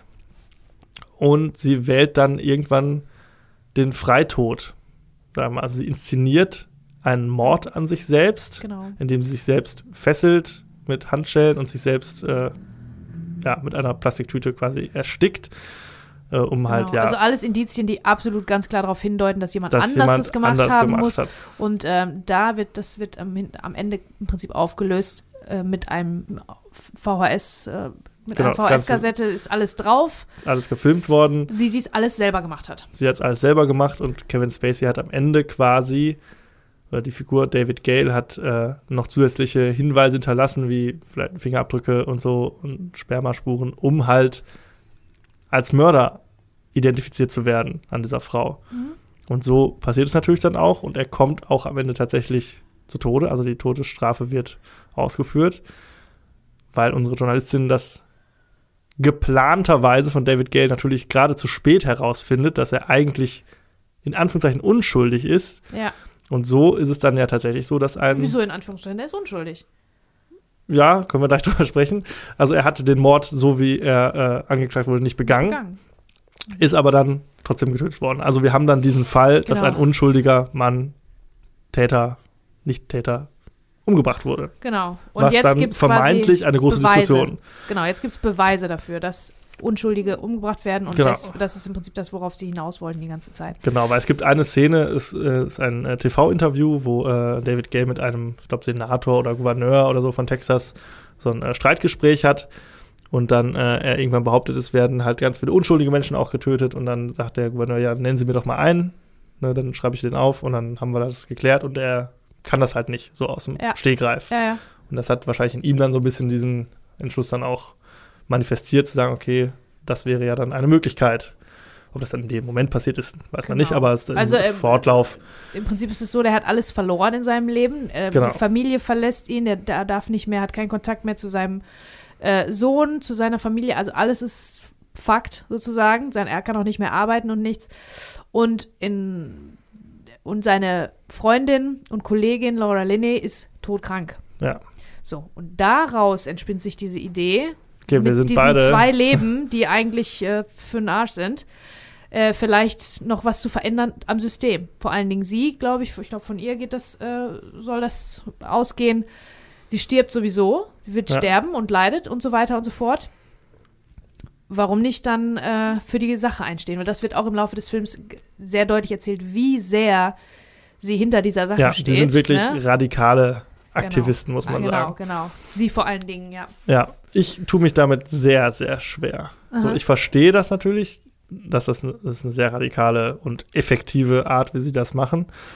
Aber ich bin, da ich generell Gegner der Todesstrafe bin, bin ich auch, tue ich mich auch sehr schwer damit, ja, diesen Freitod zu wählen. Beide Figuren wählen das. Ich meine, das kann jeder für Genau, sich das selbst. zweite ne? ist ja im Also, Prinzip Suicide by, äh, also Kevin Spacey ist ja dann, macht Lässt sich quasi- Suicide by äh, Todesstrafe sozusagen, so wie Ja. Suicide by Cop gibt es ja auch, ne? Ja. In Amerika. Also als jemand, der ähm, ein gesunder Mensch ist und äh, dem es gut geht im weltweiten Vergleich, so wie wir, fällt es mir da ist generell schwer, damit zu, ja, mich damit zu connecten irgendwie. Dass man, wenn man todkrank ist und wir sehen jetzt noch nicht, dass sie stark leidet körperlich, sondern dass sie aber für sich entscheidet, ich entscheide selbst, wie ich das beende. Das ist jedem selbst überlassen. Mhm. Ähm, damit habe ich große Probleme Okay. und mit der mit dem Prinzip der unterlassenen Hilfeleistung tatsächlich auch, weil ich finde, wenn du Mhm. jemandem Dabei zuschaust. dabei zuschaust, machst du dich für mich komplett mitschuldig. Und was hat er damit am Ende bewiesen? Er hat damit bewiesen, ja, okay, ich habe sie nicht umgebracht, aber ich habe alles getan, um das äh, System so auszunutzen und so zu täuschen, dass sie am Ende halt diesen Fehler begangen haben, den ich genauso wollte. Für mich ist das jetzt nicht unbedingt der Beweis, dass da irgendwie ein Unschuldiger durch irgendwelche irgendwas, weil er hätte es ja auch von Anfang an sagen können. Er hat ja, er hat, lügt ja auch. Ja, Leute aber an. er will halt umgebracht werden, weil nur dann, nur wenn er tatsächlich hingerichtet wird vom Staat Ja. Texas, nur dann geht dieser ganze Plan Aber auf. für mich Und du weißt es- am Ende gar nicht, weil das kann dann ganz schnell dann auch äh, kippen, wie du sagst, in die andere Richtung, dass im Nachhinein, davon erfährt man natürlich nichts im Ja, ja. Film, das ist der große Knall, mit dem alles aus, äh, aufhört, äh, dass im Nachhinein dann diskutiert wird, unterlassene Hilfeleistung und so weiter, weil er ist auf dem Band auch drauf, er war Ja. im Raum in dem Moment, Genau. ne, offensichtlich. Ja, das äh, ist natürlich, ähm, Also die redlichere Version wäre jetzt gewesen, wirklich durch Recherche oder so jemanden zu finden, der wirklich unschuldig zu Tode gekommen ist durch die Todesstrafe. Das wäre natürlich nicht, aber natürlich nicht so effizient gewesen, so effektiv. Also so hat er natürlich dieses, durch das Medienecho und so. Stimmt, Das wird das Ganze natürlich sagst, größer. also, Da würde ich dir recht geben, das stimmt, habe ich vorher so drü nicht drüber nachgedacht. Das impliziert ja ein bisschen auch, dass äh, von den ganzen Leuten, die einsetzen, niemand zu finden ist, der unschuldig ist. Ja. Wenn man dann jemand selber, Vielleicht, wenn man er schon zu solchen sich, Mitteln greifen Genau, muss. wenn man zu solchen Mitteln greifen muss, dass dann nirgendwo weit und breit jemand tatsächlich einsetzt, wo man beweisen kann, dass der unschuldig ist, würde in die Hände von diesem System spielen, was man ja, eigentlich. also für mich hat er dadurch will. nichts bewiesen. Also klar, er hat bewiesen, dass es möglich ist, dass jemand unschuldig zu Tode kommen kann, aber die Art und Weise, finde ich, ist wirklich unter aller Kanone. recht, also ja. finde ich Das irgendwie. ist vielleicht auch, dass das so ein bisschen als preachy dann äh, verschrien ist, weil Ja, es ja. wird was gepredigt, was, was so nicht, äh, was so eigentlich keinen Halt hat, ne? Ja, habe Ja, ich ja. große Probleme mit, auf jeden Fall. Okay. Irgendwie. Und äh, weil es mir halt auch so schwer fällt, mich damit zu identifizieren und zu sagen, also der, die Sache ist so wichtig und mir so ein Anliegen, dass ich sage, okay, äh, zwei Leute gehen dafür freiwillig in den Tod. Ich meine, es gibt immer Leute, Leute, die zu sowas sicherlich bereit sind, aber fällt mir sehr schwer, mich damit zu identifizieren. Mhm. Sehr, sehr schwer. Vor allem die Art Okay. und Weise dann auch. Ne? Ja, dass sie, dass sie das System dann also ein bisschen ähm, ja, verarscht haben oder sich da- darüber dann Ja, genau. gemacht haben. Ja. Und dann am Ende halt diesen, di- dieses Interview noch zu inszenieren, einerseits um halt die Kohle für seinen Sohn dann noch rauszuschlagen, irgendwie. Ja, weiß ich nicht. Also er hatte ja dann die Beweise, um zu zeigen, dass er unschuldig ist. Aber er hatte die die ganze Zeit. Ja, er hat genau, die ganze es Zeit ist- sagen können, hier, bitteschön. Ne? ne, es ist Aber der also- hat bis zum Ende durchgezogen. Das ist schon sehr radikal, ja. Das ist sehr radikal, ja. Aber es ist wirklich, ähm, und das finde ich auch schade an diesem Twist, dass der nicht so sich andeutet. Aber das so fand ich ja gerade gut, weil ich habe überhaupt, Klar, als ich den gesehen habe, so zufällig, habe ich überhaupt nicht mit gerechnet, dass sowas passiert am Ende, Mhm. dass da überhaupt irgendein Twist kommt, weil du, du erfährst die ganze Zeit, ja, was der so gemacht hat in seinem Leben und dann irgendwann fängt das an, dass die anfängt irgendwie zu ermitteln und was rauszufinden dann doch, ne? Und äh, dass das so sich ins Gegenteil nochmal dreht oder dass der Twist halt so ein großer ist, fand ich schon ganz, ganz spannend. Ja, also der, der Twist ist auch effektiv auf jeden Ja, Fall, ja. sag ich. Aber was mein äh, Punkt ist halt, dass du, wenn du den nochmal guckst und den Twist weißt, Ja. dass da jetzt nicht irgendwie Brotkrumen ausgelegt sind, sodass du weißt, ach, okay, krass, dass du da selbst drauf kommen könntest oder so. Das finde ich ein bisschen schade. Also der hat nicht so einen hohen Wiederschauwert, würde ich sagen. Mhm. Geht, das würde ich, das, also das, das würde ich nicht unterschreiben. Also ich habe den öfter Mhm. schon gesehen jetzt tatsächlich. Es war nicht, Ach, krass, nicht ja. das zweite Mal, ich habe den bestimmt zwei, dreimal im Laufe der letzten 20 Jahre dann auch Mhm. nochmal geguckt. Ähm, und du findest, du findest ja die ganze Zeit, also es gibt Brotkrumen, die Sachen, die später, äh, die, die, was er später ähm, versucht, das wurde ja vorher schon gestreut, wie du sagst, in diesem Interview, ähm, wo er gefragt wird nach dem Menschen, der unschuldig einsitzt. Hm, Das ja. ist dann was, wenn man schon weiß, dann kann man das abspeichern. Ah, das kommt später nochmal zur Frage. Und da waren mehrere Sachen, mehrere Mhm. Kleinigkeiten. Ist mir diesmal dann auch aufgefallen, weil ich ja diesmal wusste, worauf es hinausläuft.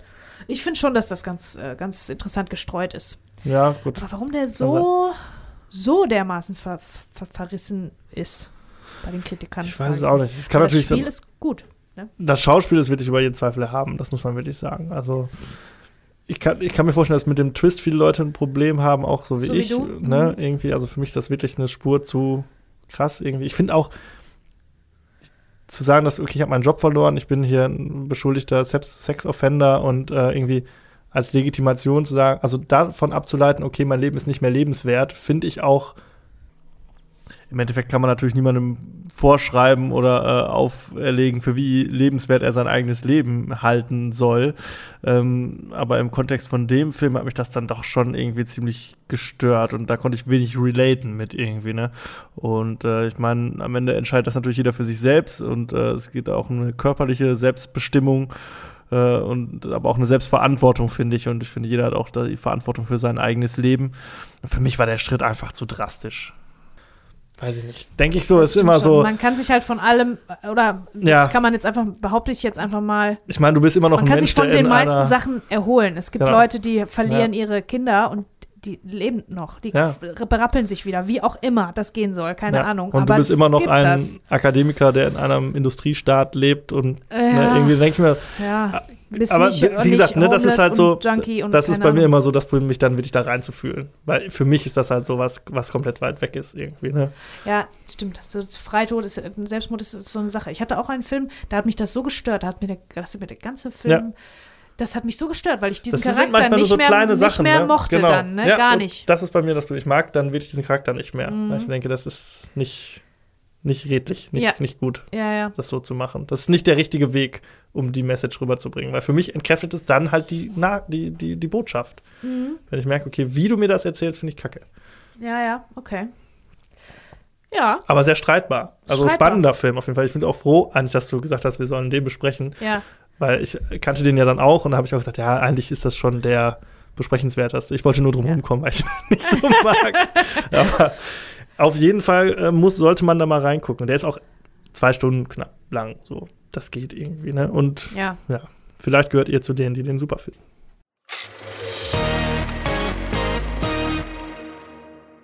Ich würde super gern noch eine, also das war's. ich würde super gern Komm noch eine, zurück, die Spoiler sind vorbei. Genau.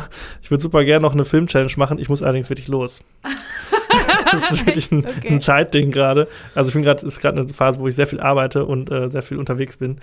Und deshalb äh, müssen wir das auf nächstes Mal verschieben. Alles klar. Dann gibt es Machen wieder eine Film-Challenge. Aber ich glaube, wir waren auch so relativ lang.